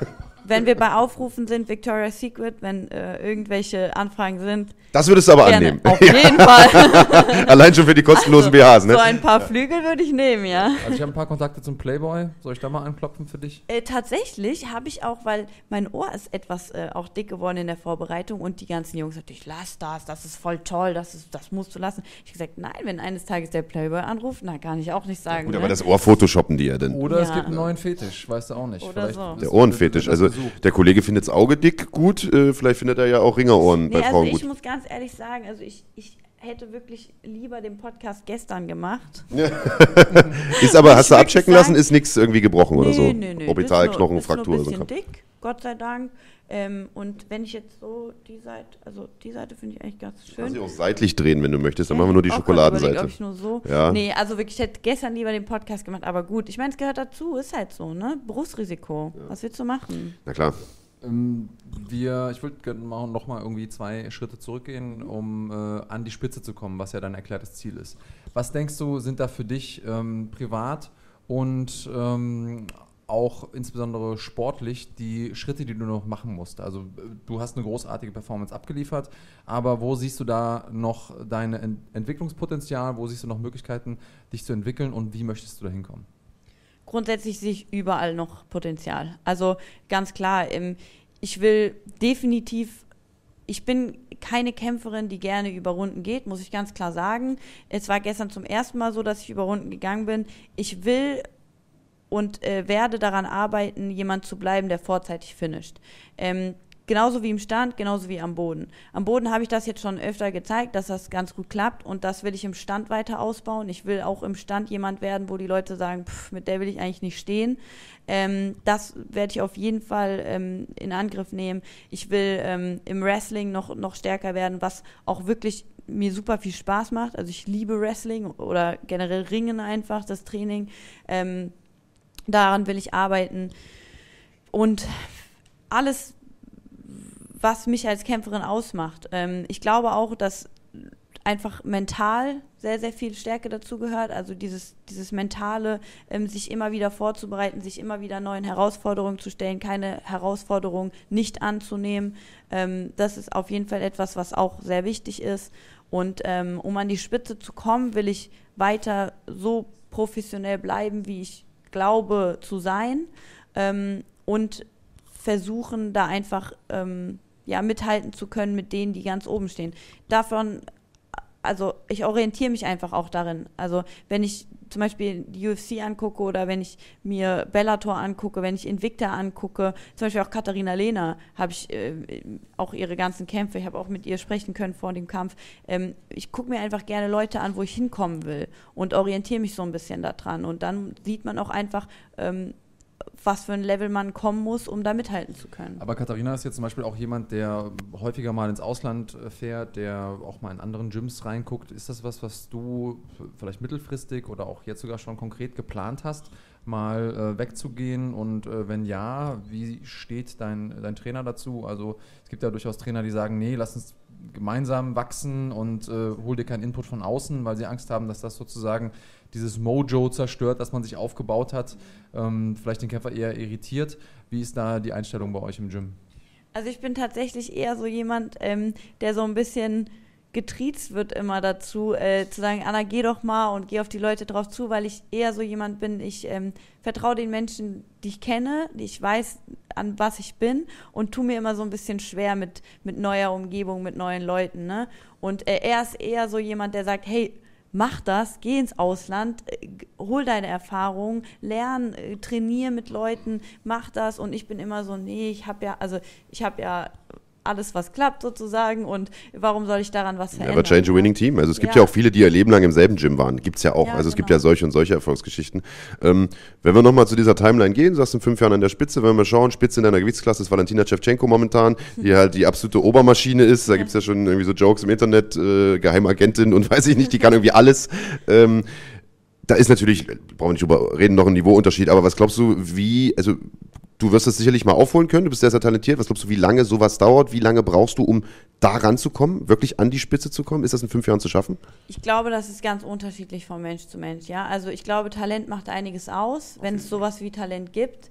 Ähm, aber ich glaube, dass Disziplin und harte Arbeit immer noch der Key zu allem sind. Und ich glaube, dass äh, je mehr Disziplin und äh, Hingabe du zu etwas hast, desto äh, mehr kann auch wachsen und desto mehr kann es auch äh, aufgehen. Ich meine, man sieht es bei euch, Run Fighting. Ja? Ihr habt so viel Hingabe und Liebe, die ihr da reinsteckt. Aber kein Talent. Werdet, aber kein Talent. Nein, und ihr werdet einfach, äh, ne, es wächst.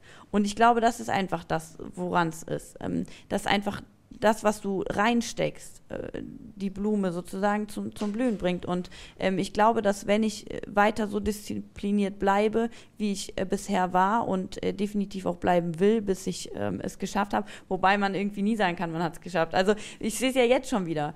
Ich habe gesagt, oh, wenn, die, wenn der Kampf vorbei ist, dann habe ich es endlich geschafft. Und jetzt sitze ich hier und denke mir, geil, November geht's weiter. Also, geht grad es- los, ja. Genau, es ist wirklich immer, man denkt immer, ich schaffe irgendetwas, aber eigentlich ist alles irgendwo ein Meilenstein. Nach dem Kampf ist vor dem Kampf. alles definitiv. ist irgendwie vorher oder nachher. Ja, und Also, jedes Ziel, das du erreichst, ist ja quasi die Vorstufe zum nächsten Ziel, das du dir dann setzt. Das stimmt schon. Aber jetzt sagst du, im November geht's weiter. Steht schon ein Kampf? Hast du gestern mit Dennis, dem Matchmaker, schon gesprochen oder was?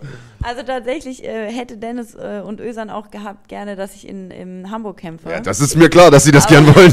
genau, aber ich muss ganz klar sagen, also erstens, Gesundheit geht vor. Ähm, ich sehe jetzt ein bisschen demoliert aus. Ich muss meinem Körper jetzt auch einfach mal Ruhe gönnen. Ich habe ähm, auch ähm, abgenommen für den Kampf. Ich muss sagen, es war keine, ähm, war nicht unbedingt gewollt, dass ich so weit runtergehe. Es war in der Vorbereitung wirklich so, dass ich hart trainiert habe und mein Gewicht immer weiter runtergegangen ist. Ich habe wirklich gegessen äh, wie sonst was. Bist du so ein Stoffwechselfreak, wo das ganz schnell purzelt, die Funde? Äh, tatsächlich, also ich muss ganz ehrlich sagen, ich hatte auch mega easy entspannten Weight Cut. Ich habe sogar noch gefrühstückt vor dem Weigh-In, ja, und hatte trotzdem äh, 55,7. Ja, gut, aber dann könnte man ja fast schon drüber sprechen, die Gewichtsklasse noch zu wechseln, oder? Wenn du sagst, das läuft so easy, dass du dann sagst, du machst Strohgewicht oder sowas? viele haben schon zu mir gesagt, ja, Anna, so 52 Kilo wäre auch was für dich. Mhm. Wobei da muss ich wieder sagen, mein Hormonhaushalt ist wirklich schon im Keller, Mhm. ja, und 52 Kilo ist einfach für meine Größe auch irgendwo schon gesundheitsgefährdend. Mhm. Wenn ich sowas mache, dann, wenn es sich lohnt, für ein Angebot, wo du wirklich irgendwie, keine Ahnung, Titelkampf oder wo wirklich auch was auf dem Spiel steht, Mhm. wo du danach auch Zeit hast, deinen Körper zu regenerieren, um wieder auf ein gesundes Level zu kommen. Ja, und ich glaube, es macht dann Sinn, wenn man merkt, dass die Gegnerinnen einfach zu physisch stark sind für einen selbst. Ich würde gerne auf eine Sache noch kurz eingehen, ähm, weil ich dich ungern hier gehen lassen äh, würde, ohne darüber gesprochen zu haben. Denn das müssen wir nämlich leider demnächst. Wir haben nämlich noch einen, äh, einen Gast hier, den wir abfrühstücken müssen. Das ist so ein bisschen Vor- und Nachteil immer von diesen GMC-Spezials, dass wir viele Gäste haben und dadurch nicht so in die Tiefe gehen können. Aber trotzdem, das möchte ich jetzt nicht ähm, missen dich nochmal darauf anzusprechen. Du warst nach dem Kampf extrem emotional, hast da ähm, auch nochmal davon gesprochen, dass, der, dass du diesen Kampf jemandem widmen möchtest. Ähm, willst du dazu noch kurz was sagen? Weil da, es klang für mich so, als wäre da noch ein bisschen mehr dahinter, als jetzt in diesem kurzen Interview nach dem Kampf irgendwie ähm, rübergebracht werden konnte. Also klar, es ist immer so, dass ähm, so eine Vorbereitung einfach auch emotional eine super anstrengende Zeit für einen ist. Also ich bin wirklich auch oft aus dem Gym nach Hause gekommen und dachte mir so, boah, ich will alles hinwerfen, ich kann nicht mehr, es, es, es, ich, ich bin einfach am Ende und ähm, nach so einem Kampf fällt einfach extrem viel von dir ab. Das mit meinem Opa war ähm, tatsächlich auch was, was ähm, mich so ein bisschen mitgenommen hat, weil es ging ihm schon ein, zwei Jahre nicht so gut, aber dass es auf einmal so schnell ging, damit hätte keiner gerechnet. Und ähm, er hat mir tatsächlich zwei Wochen vorher noch eine E-Mail geschickt und hat sich sehr auf meinen Kampf gefreut. Und ähm, er war immer jemand, der direkt eingeschaltet hat. Ähm, und dass er dann das nicht mehr miterleben konnte, war schon etwas, was an mir genagt hat. Und ich habe auch ähm, das so ein bisschen beiseite schieben müssen, weil ich natürlich in der Vorbereitung war. Ich konnte das nicht wirklich an mich ranlassen, weil ich wusste, ich habe in vier Wochen diesen Kampf. Und ich wusste auch, dass nach dem Kampf dieser Schlag kommen wird, wo ich es erstmal realisieren werde. Ähm, deswegen war ich so emotional. Und ich bin einfach grundsätzlich auch so eine kleine Heulsuse. Also die Jungs, mit denen ich Sparring mache, die können euch das bestätigen, wie oft ich auch teilweise im Dim anfange zu heulen oder während des Sparrings und alle so, äh. Wegen Schlägen oder weil du dich ärgerst, dass was nicht klappt? Keine Ahnung. das ist einfach so. Sehr gut. nicht mal sagen. Die laufen dann einfach runter und äh, ich sage dann auch immer, wir machen weiter, wir machen weiter, aber ich weiß, ich bin einfach manchmal wirklich so ein sehr emotionaler Mensch und ich lasse es dann auch einfach raus und Also habt ihr im Gym neben dem Ring dann auch immer Taschentücher liegen? Oder? tatsächlich die ganzen Frauen von den Jungs, die kommen dann immer an, na hier war er wieder zu hart. Nein, Quatsch. Also keine Ahnung, manchmal passiert das einfach und äh, ja, dann, dann lasse ich das lieber raus. Ja, hier sehen wir noch ein paar Szenen von äh, deinem Kampf. Die haben wir jetzt die ganze Ja. Zeit schon im Hintergrund mal laufen lassen. Hier das sehr, sehr emotionale Finish, beziehungsweise die sehr, sehr emotionale äh, Urteilsverkündung. Ähm, ja, Anna Isabella Hübsch, du bist äh, definitiv ein sehr, sehr seltsamer, aber auch ein sehr, sehr interessanter Mensch und vor allen Dingen ein Kämpfer. ich ja, auf jeden Fall eine Kämpferin, die wir äh, gerne, gerne wiedersehen äh, möchten. Also im November sagst du, Gegner steht wahrscheinlich noch nicht, Gegnerin. Nee, also ich habe zum Dennis gesagt, Oberhausen bin ich am Start, auf jeden Mhm. Fall. Ich komme auch nach Hamburg, da werde ich aber nur gut aussehen und äh, nicht zu schlagen. Sehr gut. Und ähm, in Oberhausen bin ich dann wieder am Start, sehe gut aus und schlag zu. Und schlägst du. Also, dann äh, heul dich weiterhin aus. äh, kurier das Auge ein bisschen aus. Äh, und dann sehen wir uns aller spätestens äh, in Oberhausen. Danke, dass du dir die Zeit genommen hast heute. Ich danke euch für die Einladung, ich wünsche euch noch einen schönen Sonntag. Danke, viel Spaß Ebenso. in Amsterdam. Dankeschön. Also, hau rein. Ja, gut, ciao. Ciao. Ciao. Ciao, ciao. Und wir haben jetzt äh, noch einen ganz besonderen Gast. Ja, so sieht's aus. Äh, fliegender Wechsel. Die Anna Isabella, die läuft ja erstmal kurz durchs Bild. Aber ist, äh, ist okay, mach ruhig. Ähm, genau, denn wir haben jetzt noch den Mann hier äh, zu Gast, der Teil des Kampfes des Abends war und das zum zweiten Mal in Folge. Hat er schon in Berlin hingelegt, so, eine, so ein Kracher. Äh, hat er diesmal wieder gemacht, nämlich der Kollege Anatoly Bal. Hier sehen wir ihn. Sei grüß mal. Alles gut, wie geht's dir? Ja, du siehst äh, ganz schön lediert aus. Ähm, das nicht ohne Grund. Das war eine absolute Schlacht gestern. Äh, auch hier haben wir ein paar Szenen, die werden wir gleich mal einspielen. Ähm, wer den Kampf nicht gesehen hat, du bist getroffen auf Alexander Wertko im Hauptkampf des Abends. Überraschend im Hauptkampf. Ursprünglich war das gar nicht so angedacht. Äh, Titelkampf Mohamed Grabinski ist ausgefallen. Der hatte einen grippalen Infekt, weil hier auch die Frage ein paar Mal kam. Ähm, hat einen grippalen Infekt, ist deshalb ausgefallen. Dadurch ist zum Glück, muss man sagen, euer Kampf in den Hauptkampf gerutscht. Und was war das denn für ein Ding, bitteschön? Also unglaublicher Fight. Äh, ja, und zunächst erstmal, wie geht's dir denn jetzt? Du siehst ein bisschen ja, angeschlagen aus.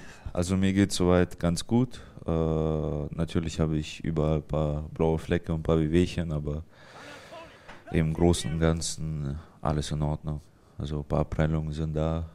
Was mir halt ein bisschen zu schaffen macht, ist meine Nase, weil die ist halt durch und ich krieg da immer noch keine Luft. Es gab diese Szene, ich glaube, das war nach der ersten Runde, wo du ähm, offensichtlich mit der Nase zu kämpfen hattest und dann kam da so ein Schwall äh, Mische aus Rotze und Blut raus. Also das man, hat man nochmal einen ganz anderen Bezug zu seinen eigenen Körperflüssigkeiten. Hast du das äh, während des Kampfes denn schon gemerkt, dass da was mit der Nase nicht stimmt? Ja, also das hat mich auch so ein bisschen äh, benachteiligt im Kampf, weil ich konnte durch die Nase nicht atmen und dann musste ich meinen Mund aufmachen und jeder weiß, wie es ist, mit Mundschutz zu atmen und es ist auch gefährlich, wenn du die ganze Zeit nach Luft schnappst. Also war schon ein Kampf dann mit sich selbst noch. Ja, die Gefahr, K.O. zu gehen und die Gefahr, vielleicht auch sich den Kiefer zu brechen, ist natürlich viel, viel größer, wenn man den Mund auf hat, während man getroffen wird von einem Schlag. Das heißt, das ist nochmal ein zusätzlicher ähm, Aufwand, den man betreiben muss, auch kognitiv, dann immer den Mund zu schließen, bevor man äh, geschlagen wird und dann in dem Moment nicht atmen zu können. Also, ähm, das ist definitiv eine Sache, die nochmal zusätzlich äh, die ganze Sache erschwert. Wir beide haben äh, ja live äh, in der ersten Reihe gesessen, im wahrsten Sinne des Wortes, und das sah in der ersten Runde echt nicht gut aus. Wie hat sich denn angefühlt? War auf jeden Fall sehr heftig und äh, bei mir ist ja schon bekannt, dass ich so Schwierigkeiten habe in der ersten Runde, mich in den Kampf reinzufühlen. Also ich werde mit jeder Runde eigentlich stärker. Also ich bevorzuge es dann eher 5 x 5 zu kämpfen wie 3 x 5. Also ganz ohne Witz, wir haben uns ja gestern nach dem Kampf, also beziehungsweise erstmal für alle, die den Kampf noch nicht gesehen haben, du hast den Kampf nach Punkten verloren, aber äh, ich sag mal, es war ein Kampf, wo man eigentlich sagen kann, gibt es keine Verlierer, also äh, schon gar nicht das Publikum. Äh, und wir haben uns gestern mit ein paar Leuten unterhalten und alle haben gesagt, wenn der Kampf über fünf Runden gegangen wäre, hättest du den wahrscheinlich sogar gewonnen. Nachdem du die erste Runde klar abgegeben hast, wirklich ein massives Knie genommen hast, einen Haufen Treffer genommen hast und alle schon dachten, ach du Scheiße, das Ding ist jetzt vorbei, bist du nochmal wiedergekommen und in Runden zwei und drei immer besser geworden. Unglaublich. Ja, also. Oder? Also ich meine, da stelle ich niemand eine Frage, da stelle ich einfach nur fest. Was soll ich sagen? Ich brauche halt so diesen, diesen, die paar ersten Schläge und die ersten Schläge von Vertko, die waren halt echt extrem und das Knie hat mir echt zugesetzt und ich habe da echt lang gebraucht, bis ich mich da wieder erholt habe, beziehungsweise konnte mich nicht so richtig von dem Knie erholen und jeder Schlag von dem, der war echt hart, vor allem nach dem Knie, war schon, schon heftig. Also ich habe echt Kampf gehabt auf mehreren Ebenen mit meinem Blut und Nase und dem sein Druck. Also Du hast gesagt, das Knie hat dir zugesetzt, das hat mir zugesetzt beim Zusehen. Also das war wirklich heftig. Ähm, wir sehen es jetzt hier auch gerade im Chat und ähm, auch mir haben Leute geschrieben und was man so im Internet liest. Also der Respekt der Kampfsportfans ist dir definitiv sicher. Warte mal ganz kurz. Jungs, sagt einfach, was er wollte. Wir kriegen hier jetzt die ganze Zeit gewunken in der Kamera. Bilder, es wird äh, gemalt, es wird irgendwas hingeschrieben. Was ist los? Ja, mach doch, ist doch gut. Ja. Ach, mit Ton. Okay, Ah, alles klar. Gut, also gucken wir uns jetzt ein Highlight an von Anatolis Kampf und äh, haben wir das geklärt. Gott sei Dank.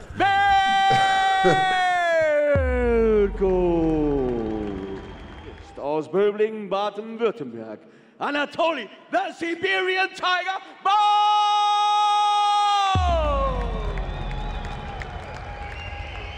Schläge, die man nicht kommen sieht, das sind die Schläge, die einen meistens ausnocken. Oh, oder die Kniestöße, die man nicht kommen sieht. Und da geht Ball zu Boden. Kann er sich hier nochmal sammeln.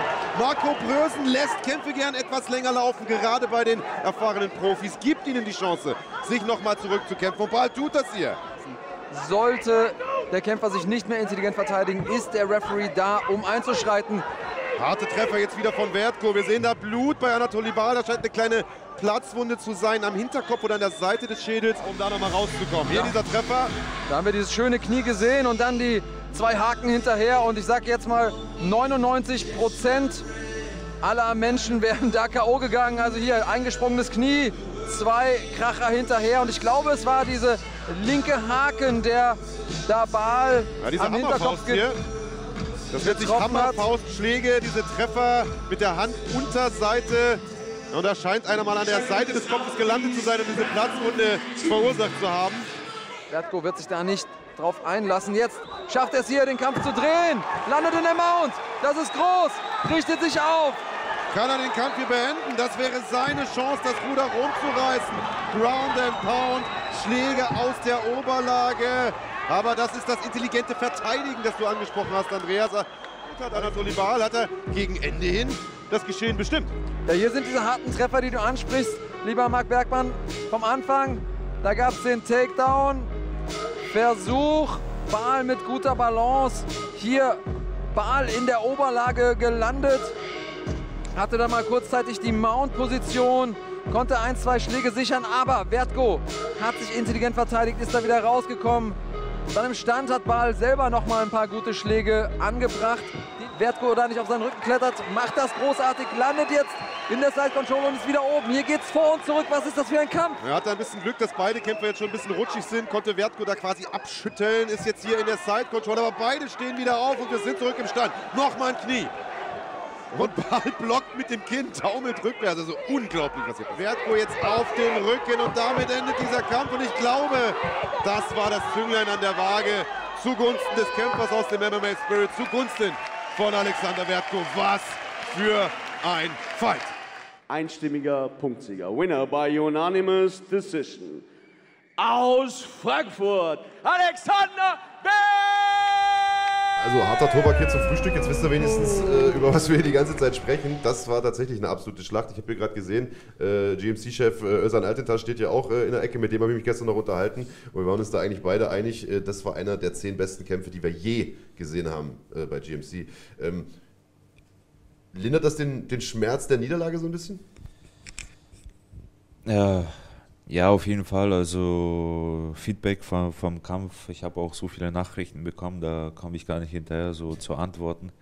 Äh, es ist schön zu sehen, also was den Menschen bedeutet, beziehungsweise es ist schön mal so ein Feedback zu bekommen, ein richtig gutes Feedback für, für das, was, was da gestern passiert ist, aber Niederlage ist Niederlage, also nichtsdestotrotz, also es ist der Schmerz tief, also Klar, hättest jeden natürlich lieber gewonnen, das ist logisch. Ja. Ähm, jetzt ist es so, dass du ja schon eine relativ lange Serie jetzt hast, in der auch viel Pech dabei war. Äh, wie gesagt, du hattest einen, Unentschieden, mit dem du unzufrieden warst. Du hast eine relativ lange Pause auch gehabt, dann gab es mal No Contest und so weiter.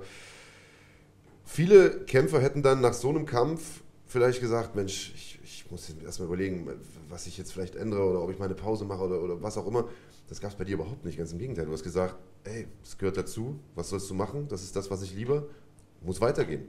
Ähm, wie jetzt nach einer Nacht schlafen und so weiter, wie ist deine Einstellung jetzt?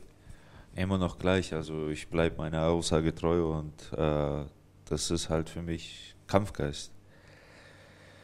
Und gestern, gestern der, der Kampf, also die erste Runde war miserabel und da musste ich noch zwei Runden durch die Scheiße da durch. Also, ja, und das habe ich halt gemacht und Ich will dir einmal ganz kurz äh, beipflichten und dann einmal ganz kurz widersprechen. Also erstmal großartig diesen Oldschool-Kämpfer-Style, diese, diese Einstellung, die Attitüde, die du mitbringst, unglaublich. Auch nach dem Kampf äh, hast du unaufgefordert nochmal gesagt, ey, und für alle Leute, die jetzt hier irgendwas erzählen mit illegale Trefferfläche, weil du ja einen Cut auf dem Hinterkopf hattest und so, das hier ist ein Kampf und äh, da kann sowas passieren und äh, darüber werden wir jetzt überhaupt gar nicht sprechen.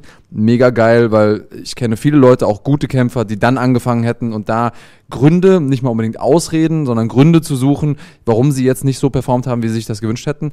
Und jetzt widerspreche ich dir mal ganz kurz. Die erste Runde war nicht miserabel, sondern sie war einfach richtig gut von Wertko. Der hat einen extrem guten Job gemacht da.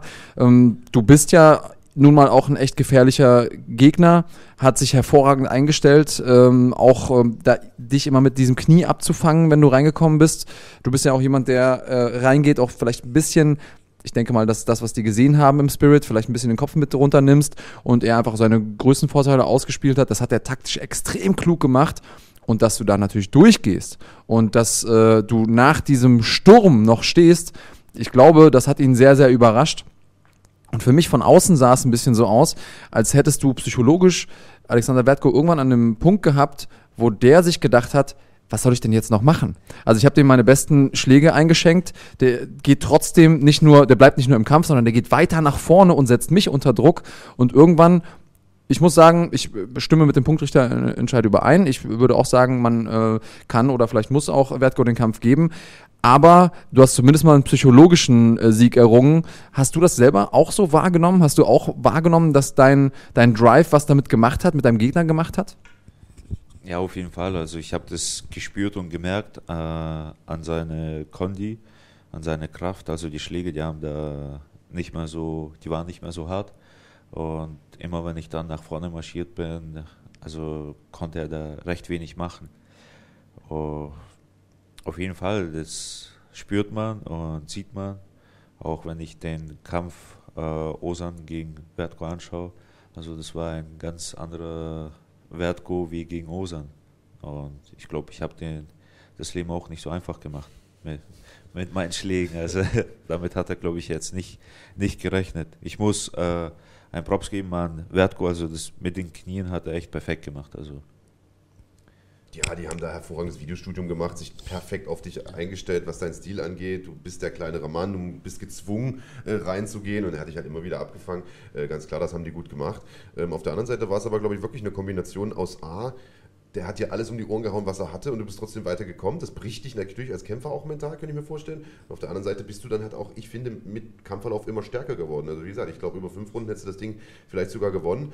Ähm, ich weiß nicht, deine Ecke dachte, glaube ich, sogar, du hast den Kampf gewonnen. Also ich, wir haben ja im Cage kurz danach noch miteinander gesprochen und ich stand bei deiner Ecke, als das Urteil verkündet wurde und die waren alle außer sich, die waren vollkommen fassungslos, äh, dass du dieses, diesen Kampf nach Punkten verloren hast. Ich muss dazu sagen, es war zum Schluss schon eine relativ enge Kiste, also weiß nicht, Unentschieden hätten wir vielleicht geben können, aber ich glaube, ein gerechtfertiger Punktsieg für Vertko war es eigentlich schon. Nee, auf jeden Fall. Also ich will mich da auch über Urteil jetzt nicht streiten. Vertko hat den Kampf gewonnen. Er hat, er hat mich kontrolliert am Boden, also hat bessere Kontrolle gehabt am Boden.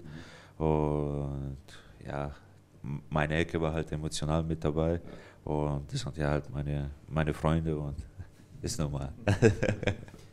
Ja, es gab ja zum Glück äh, kein Riot, es gab keine große Ausschreitung und äh, dass man das auch nochmal anders sieht, wenn man am Cage ist, im Geschehen ist, auch als Kämpfer ähm, vielleicht den Kampf nochmal anders bewertet, wenn man ihn vielleicht im Nachhinein nochmal sieht, das ist auch normal.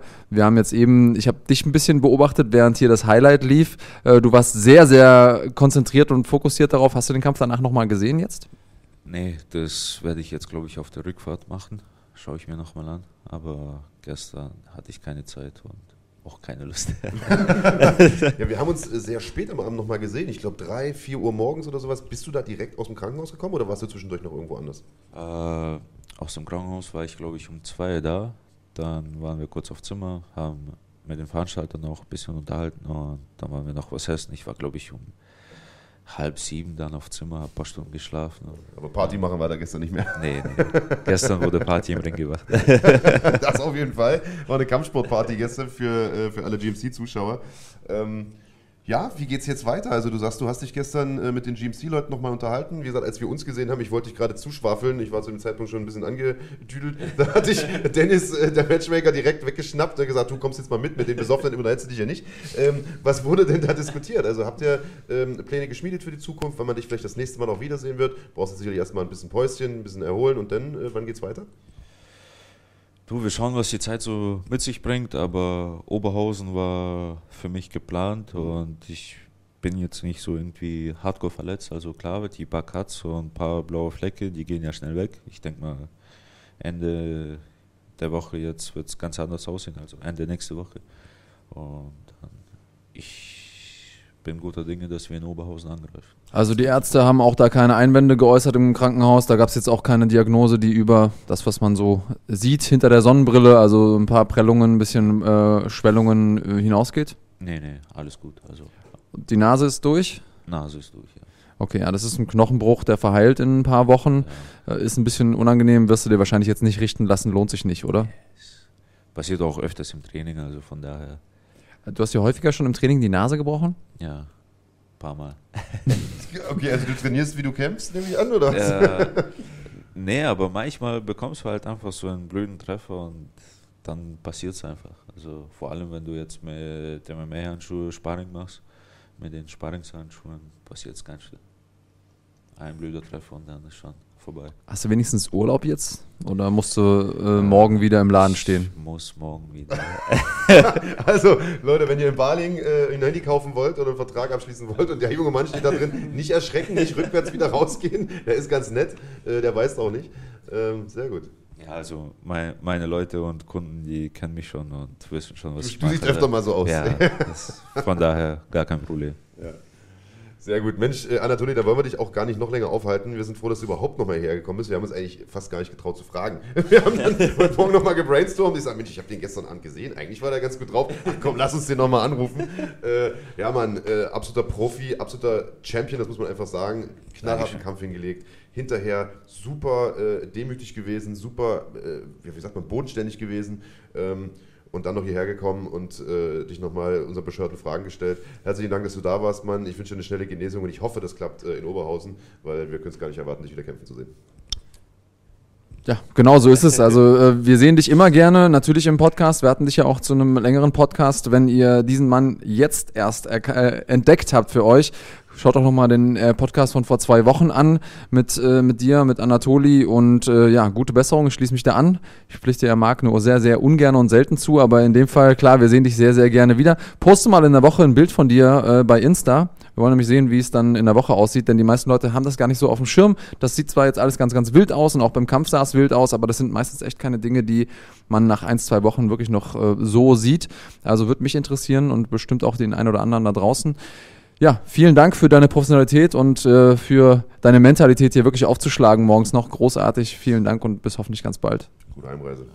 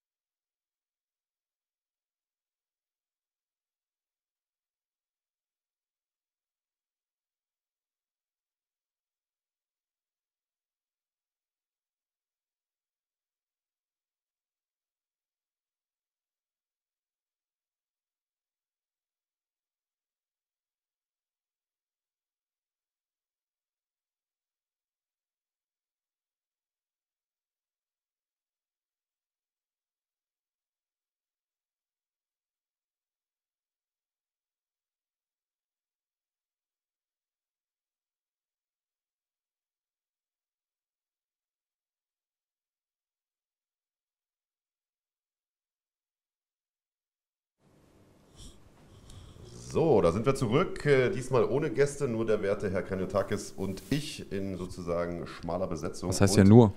Ich gerade sagen. Die, das Beste zum Schluss, ne?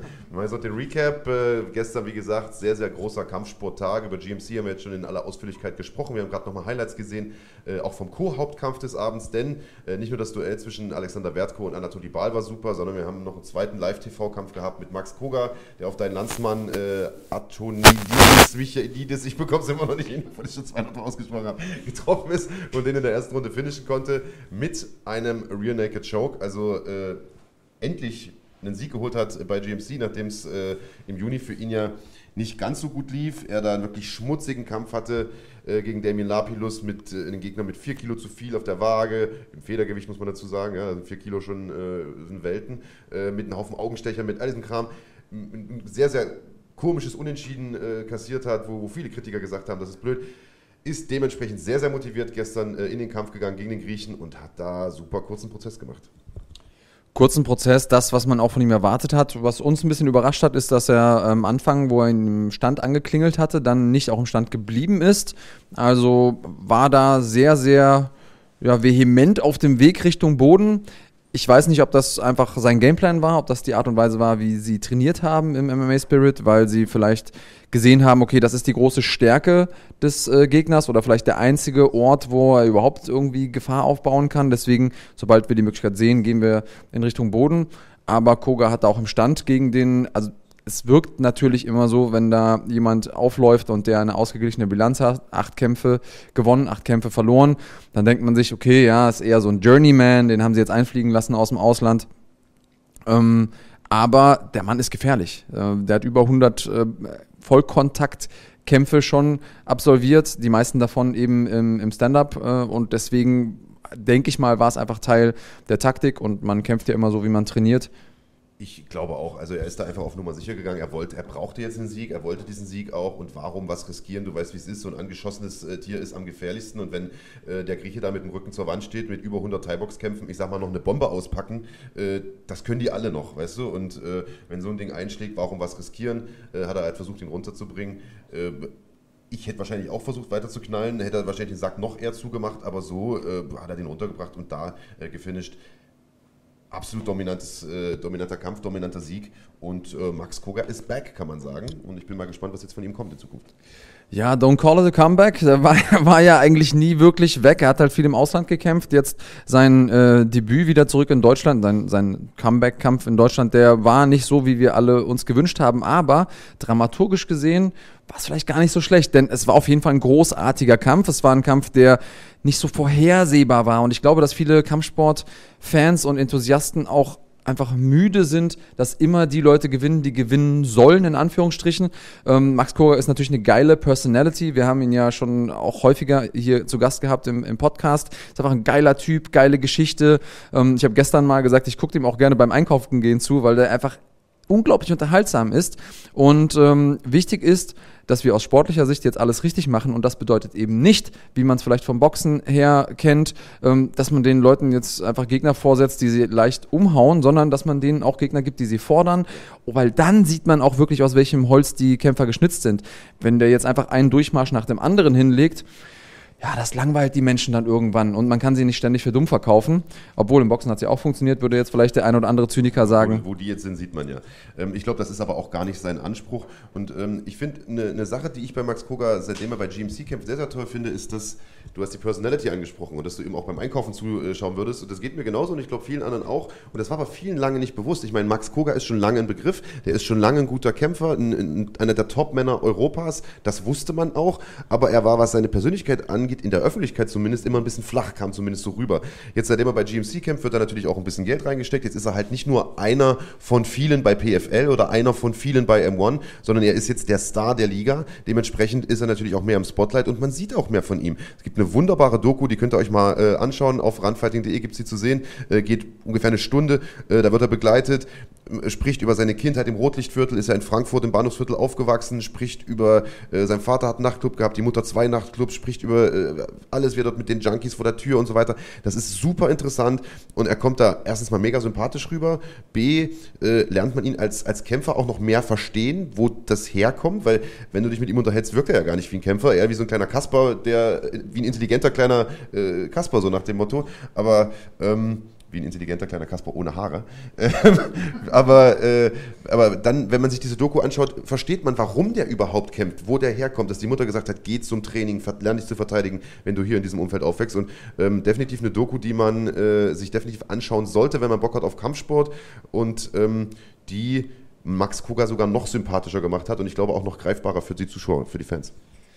Ja, also er hat ja schon Haare. Sie werden halt ein bisschen Licht anstellen. Er kämpft äh, sie halt von vorn nach hinten oder von links nach rechts, genau. Ja, ja. ja, also Haare hat er. Ähm, das nur kurz zur Richtigstellung. Nicht, dass wir dann nachher irgendwie eine Pressemitteilung raushauen müssen. Aber ich bin natürlich bei dir. Max Koga, äh, geiler Typ. Einer der Typen, die wir brauchen im, im deutschen MMA, um auch den Sport noch interessanter zu machen für die breiten Massen. Und genau das brauchen wir nämlich auch, dass diese Menschen eine Bühne bekommen und äh, dass auch gezeigt wird, dass die viel mehr können als das, was er auch gestern abgeliefert hat. Also er war ja auch danach am Mikrofon sofort da und hat gesagt, ist es das, was ihr wollt? Ja, natürlich wollen die Leute ihn auch gewinnen sehen. Aber, und da ähm, würde ich gerne nochmal drauf eingehen, sie wollen ihn natürlich auch in Situationen gewinnen sehen, in denen sie wissen, da steht A was auf dem Spiel und der Gegner ist auch wirklich äh, auf Augenhöhe. Ich bin mal gespannt, wie es jetzt für ihn weitergeht.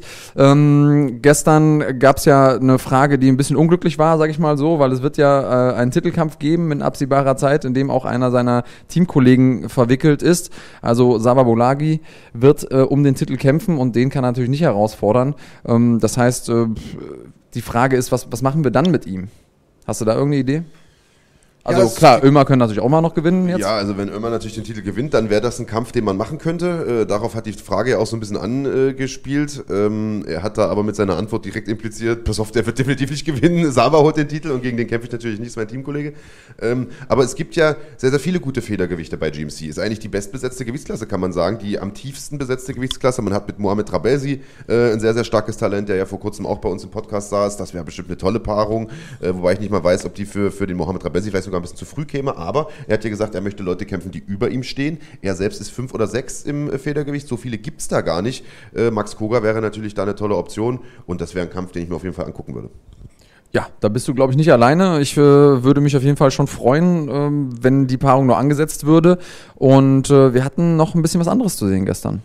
Genau, also äh, über Anatoly Baal und seinen Kampf haben wir ja schon gesprochen, äh, über Anna Isabella Hübsch haben wir gesprochen, das heißt GMC können wir einen Haken dran machen, aber GMC war eben nicht der einzige große Event gestern, sondern es lief im Grunde parallel dazu, also zu einer äh, tollen europäischen Sendezeit auch mal, UFC 242 live aus Abu Dhabi mit dem großen Hauptkampf Habib Nurmagomedov gegen Dustin Poirier, aber damit nicht genug, es waren auch zwei deutschsprachige Kämpfer äh, auf der Karte, Mairbek Taisumov aus Österreich hat gekämpft. Und Ottman Azaitar aus Deutschland, beziehungsweise lässt sich ja jetzt aus Marokko ankündigen, hat sein äh, Debüt gegeben und hat ein Debüt nach Maß hingelegt. Alter Falter. Ja, das war nicht so unwahrscheinlich gut für seinen Gegner. Der, äh, also es hat eher an eine Hinrichtung erinnert als an einen MMA-Kampf. Das äh, war tatsächlich ziemlich bitter, ist Faceplant K.O. gegangen, also wirklich nach vorne gefallen wie so ein Baum, der abgesägt wurde. Ähm, und ich würde sagen, wer es bis dahin nicht wusste, der weiß jetzt Asaitars Overhand Right. Und da kann man eigentlich den Vornamen beliebig austauschen. Ähm, damit muss, muss man rechnen. Ja, also äh, du sagst, ein Baum, der gefällt wurde, eher ein Baum, der weggesprengt wurde. Also äh, der Gegner Timo Packalin aus Finnland, äh, eigentlich ein guter Grappler. Das ist so das, was man von ihm kennt. Hat nie so richtig in den Kampf gefunden. Man dachte so, na gut, das ist seine Chance, gegen den starken Standkämpfer Ottmann vielleicht den Bodenkampf zu suchen. Aber Ottmann hat das gut gemacht, ist von Anfang an da reinmarschiert, hat ihm die Bomben um die Ohren gehauen und irgendwann eben seine, äh, sein Markenzeichen, die, die Overhand Right, wie du schon gesagt hast, da reingehämmert. Ja, und wir sind ja hier bei der Analyse und äh, für die Leute, die vielleicht Ottmann immer nur so als explosiven Standkämpfer kennen, die sollten sich vielleicht den Kampf oder auch die zukünftigen Kämpfer mal angucken. Und der ist nicht nur explosiv mit seinen Fäusten, sondern was er auch ex extrem gut macht und was ihm auch meiner Meinung nach äh, dazu, dazu beigetragen hat, dass er die Stärken seines Gegners neutralisieren konnte, ist, sobald der Gegner an der Hüfte ist, also einen Takedown versucht oder einen Clinch versucht, ist er unglaublich explosiv mit der Hüfte äh, dabei, sich rauszubewegen. Also erstmal hin zum Gegner, weg zum Gegner und diese Explosion aufzufangen ist dann erstmal extrem schwierig und dadurch hat er die Distanz gehalten und dann, ja, der Rest ist äh, sozusagen Geschichte. Ich muss dazu sagen, ich habe Ottmann ja in seinem Trainingslager ein paar Tage begleiten dürfen in Las Vegas vor ein paar Wochen und ähm, der trainiert dort tatsächlich auch mit sehr, sehr starken Ringern. Also das hat man dann auch gemerkt. Also der hat äh, mit, mit Marc Matzen einen, äh, Olympia, äh, nicht Olympiasieger, aber ich glaube Silbermedaillengewinner äh, im Ringen, im Freistilringen äh, dort gehabt zum Trainieren. Er hat mit Frankie Edgar dort trainiert, der ein hervorragender Ringer ist. Also der hat da einige wirklich sehr, sehr starke Leute gehabt, mit denen er arbeiten konnte. Hat man natürlich auch gesehen im Kampf, aber letztlich ist seine große Stärke trotzdem seine Explosivität, sein Druck nach vorne und damit hat er den Kampf äh, sehr, sehr spektakulär gewonnen. Hat, glaube ich, sogar, wenn ich richtig informiert bin, den Bonus abgeräumt für den K.O. des Abends. Also nochmal 50.000 obendrauf. Glückwunsch Ottmann äh, an dieser Stelle. Für Meyerbeck, den zweiten deutschsprachigen Kämpfer auf der Card, lief es leider nicht ganz so gut, Andreas. Ja, schade. Also ich bin ja einer der vielen Leute ge- gewesen, der immer gesagt hat, Mensch, äh, warum ist der denn nicht in der Maincard? Der hat ja ständig immer alles gewonnen, aber leider immer auf der Undercard, deswegen war er eben dem breiten Publikum nicht wirklich zugänglich.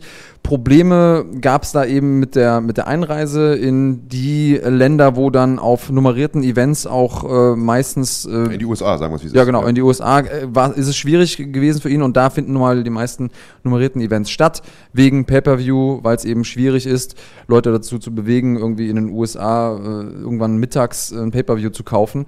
Ähm, und deswegen hatte Mayberg immer so ein bisschen Probleme mit dem Spotlight. Äh, jetzt hatte er mal endlich einen Spot auf der Maincard und dann ist es leider nicht so gut gelaufen. Ist nicht gut gelaufen, äh, hat den Kampf gegen Carlos Diego Ferreira, der ihn am Ende nach Punkten besiegen konnte und es sah anfangs eigentlich ganz gut aus für Malbeck, der äh, ja von vielen eigentlich als nächster Titelkandidat schon seit vielen, vielen Jahren gehandelt wird, äh, während da eben nicht diese von dir angesprochenen Visaprobleme. Ähm, aber Malbeck scheint Probleme gehabt zu haben mit der Kondition hinten raus. Jetzt äh, ist der Event in Abu Dhabi gewesen, haben wir schon gesagt, also mitten in der Wüste. Und ich habe von vielen Leuten, die dort vor Ort waren, gehört, es waren unglaubliche Temperaturen, unglaublich hohe Luftfeuchtigkeit. Die haben gesagt, wenn du auch nur 30 Sekunden vor die Tür gehst, bist du komplett durchnässt von Schweiß. Und vielleicht ist das eine Sache, mit der, äh, mit der Beckern da einfach nicht klargekommen ist. Ähm, ich weiß es nicht. Also er ist definitiv ab Ende der ersten Runde für mein Dafürhalten sehr, sehr stark eingebrochen und hat dann eben äh, ja, die letzten, letzten beiden Runden abgegeben, beziehungsweise zwei Punktrichter haben sogar alle drei Runden für den Brasilianer gewertet. Ähm, herber Rückschlag für äh, Malbeck, der ja auch eine Weile nicht gekämpft hat, der eine Zeit lang gesperrt war und so weiter. Ähm, wir hoffen, äh, er kommt stark wieder und das bald. Und kommen zum Hauptkampf des Abends, wo es für den amtierenden Champion and Still sehr, sehr gut gelaufen ist, denn der hat seinen Titel verteidigt, wieder sehr, sehr dominant verteidigt. Ja, und hat jetzt den, ich glaube, 30. Sieg, 29. Sieg in Folge eingefahren. Ich fand es sehr, sehr spannend, weil ich ähm, gestern mit vielen Leuten, klar, wir waren auf einer Kampfsportveranstaltung, da redet man über Kampfsport. Ja. Und natürlich habe ich auch mit vielen Leuten über den Main Event gesprochen. Und irgendwie war der Tenor immer derselbe. Die Leute haben alle gesagt, ja, ich weiß, Habib ist gut, aber ich habe da so ein Gefühl. Und äh, vielleicht das den, mh, hm, vielleicht kann er das doch schaffen. Er hat ja ein gutes defensives Ringen und wenn er den äh, Kampf im Stand hält. Und auch so die Experten, die hatten alle irgendwie so. Und ich glaube, das liegt daran, dass wir einfach schon so oft Situationen gesehen haben, in denen wir den krassen Außenseiter haben gewinnen sehen gegen denjenigen, der eigentlich unbesiegbar scheint. Jetzt ist Habib, äh, ja, hat ihn dann am Ende Habib sozusagen. Es ist dann am Ende so gekommen, äh, wie es äh, auch kommen sollte. Aber auch wenn sie kurz und, und wenig waren, trotzdem hatte Dustin Poirier seine Momente in dem Kampf. Ähm, vor allen Dingen in der zweiten Runde hat er da ein, zwei gute Schläge gelandet. Ähm, und ja, abgesehen davon äh, war er dann relativ viel unterwegs auf äh, Dustin Poirier, also hat ihn da sozusagen. Hast du schön gesagt, ja. hat ihn da äh, sozusagen zermürbt, wie er das eben so macht. Für mich immer wieder verrückt zu sehen, wenn der irgendwo dran zieht und man sieht da die Kamera auf den Rücken von Khabib gerichtet, wie sich da die Muskulatur am Rücken anspannt. Also das sieht eher aus wie ein Schraubstock, der sich da langsam ja. zudreht. Also äh, ich bin vollkommen bei dir. Ich äh, habe auch zu denen gehört, die äh, Poirier definitiv eine Chance ausgerechnet äh, haben und er sah ja zum Teil auch echt gut aus in der zweiten Runde, hat ein paar wirklich harte Treffer gelandet. Ähm, ich glaube, viele hoffen darauf, dass ein Gegner von Khabib mal gewinnt, weil man natürlich will, dass der Außenseiter gewinnt. Weißt du, du hast da diesen ungeschlagenen, das sind 28 Kämpfe übrigens, mein Fehler, äh, in 28 Kämpfen ungeschlagenen Typen, der in den letzten Kämpfen nur eine Runde mal irgendwann abgegeben hat, ansonsten immer ungeschlagen war.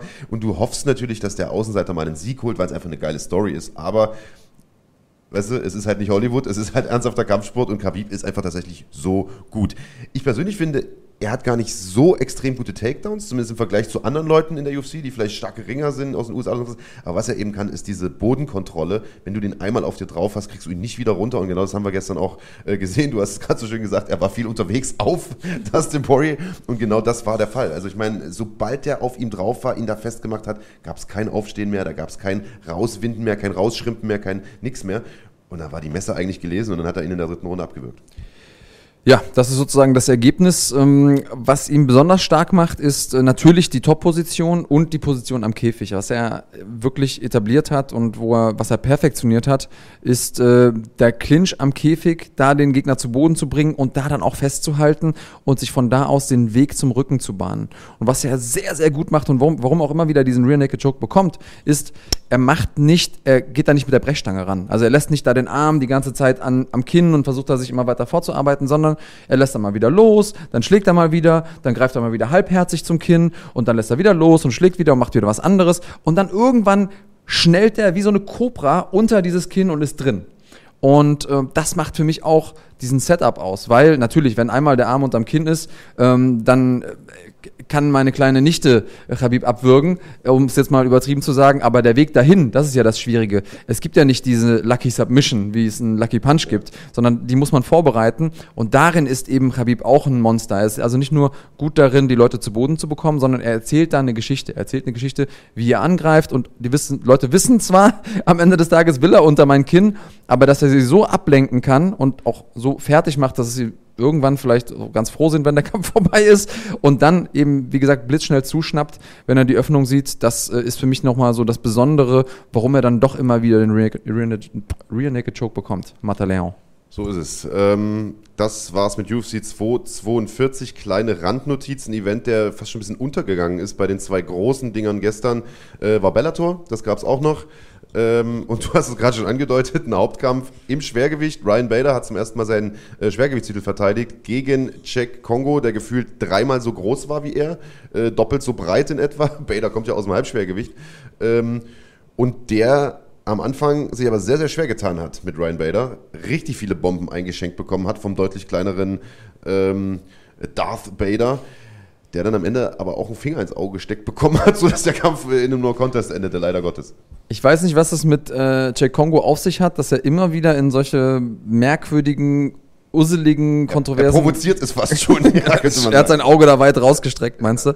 Also irgendwas hat Kongo an sich, äh, dass er vielleicht so viel Chaos produziert, um dann in solchen Kämpfen zu landen. Aber das hat mich auch sehr beeindruckt. Also äh, Bader ist ein, jemand, der extrem viel erreicht hat, insbesondere jetzt, wo er im, bei Bellator ist, wo er ja auch gegen gute Competition gekämpft hat. Es ist ja auch nicht so, als wäre er aus der UFC rausgeflogen wegen äh, ja, mangelndem Erfolgs oder so. Und bei Kongo, da weiß man, okay, der ist ein sehr erfahrener, sehr, sehr schlagkräftiger, gefährlicher Gegner. Das war für mich auch nochmal so eine Messlatte, um zu gucken, okay, wie gut ist dieser Bader wirklich? Und insbesondere dieser linke Haken, mit dem er immer wieder reinkommt, der sieht immer nicht nach viel aus, aber mit dem hat er ja auch Fedor auf die Bretter geschickt und äh, mit dem hat er auch äh, gestern Kongo wirklich das Leben schwer gemacht, wenn man da mal technisch drauf achtet. Also er macht da diesen halben Schritt bis Schritt rein, überbrückt die Distanz sehr, sehr schnell. Das ist eben das, wo die Ringer gut sind, mit diesem, mit diesem ersten Sprung nach vorne. Und dann trifft er mit dem linken Haken. Und das hat Kongo schon ein paar Mal richtig gut durchgeschüttelt. Und das war auch so der Go-To-Move, den ich vorher antizipiert habe. Ähm, und Kongo wahrscheinlich auch, der hat ja auch seine Analysen vorher gemacht, aber trotzdem hat es funktioniert. Und das ist, da schlagen wir sozusagen den Bogen zu Habib, wenn man einen Go-To-Move hat, und die Gegner wissen das und man schafft es trotzdem, den umzusetzen und damit erfolgreich zu sein, dann weiß man, dass man richtig, richtig gut ist in dem, was man tut. Wollte ich gerade sagen, das ist die Klasse eines Kämpfers, den Move durchzubringen, auch wenn der Gegner ihn erwartet. Ja, das war's äh, mit unserer Analyse vom Samstagabend oder von diesem Kampfsportwochenende vielmehr. Äh, war ein kracher Wochenende. Das nächste Riesenkampfsportwochenende gibt es am 12. Oktober, beziehungsweise in der Nacht auf den 13. Oktober. Wir haben das heute schon ein paar Mal gesagt. Es gibt GMC 22 live aus der wunderschönen Hansestadt Hamburg. Emma Solmers verteidigt seinen Federgewichtstitel gegen Saba Bolagi und gleichzeitig mehr oder weniger passiert in Düsseldorf der Kickboxkampf des Jahres, auf den alle warten. Äh, oder zumindest der deutsche Kickboxkampf des Jahres, so ehrlich wollen wir sein. Mohamed Abdallah trifft auf Michael Smolik. Das Ganze im Rahmen von Glory. Wir werden das, so wie es bisher aussieht, wahrscheinlich aus dem Studio in München äh, kommentieren, moderieren, beide Events sozusagen mehr oder weniger da im Stück zeigen und hinterher auch noch One Championship. Also das wird eine Nacht, da könnt ihr euch ganz, ganz viel äh, Kaffee reinhauen. Und zum Abschied äh, beantworten wir in dem Zusammenhang noch die letzte Frage für heute von Lianus. Frage an die Moderatoren, schlaft ihr auch mal? Seid ihr echt gut unterwegs und scheinbar immer gut drauf? Nee, tun wir nicht. Ne? Und damit macht es gut. Bis zum nächsten Mal. Bleibt cremig. Thank you.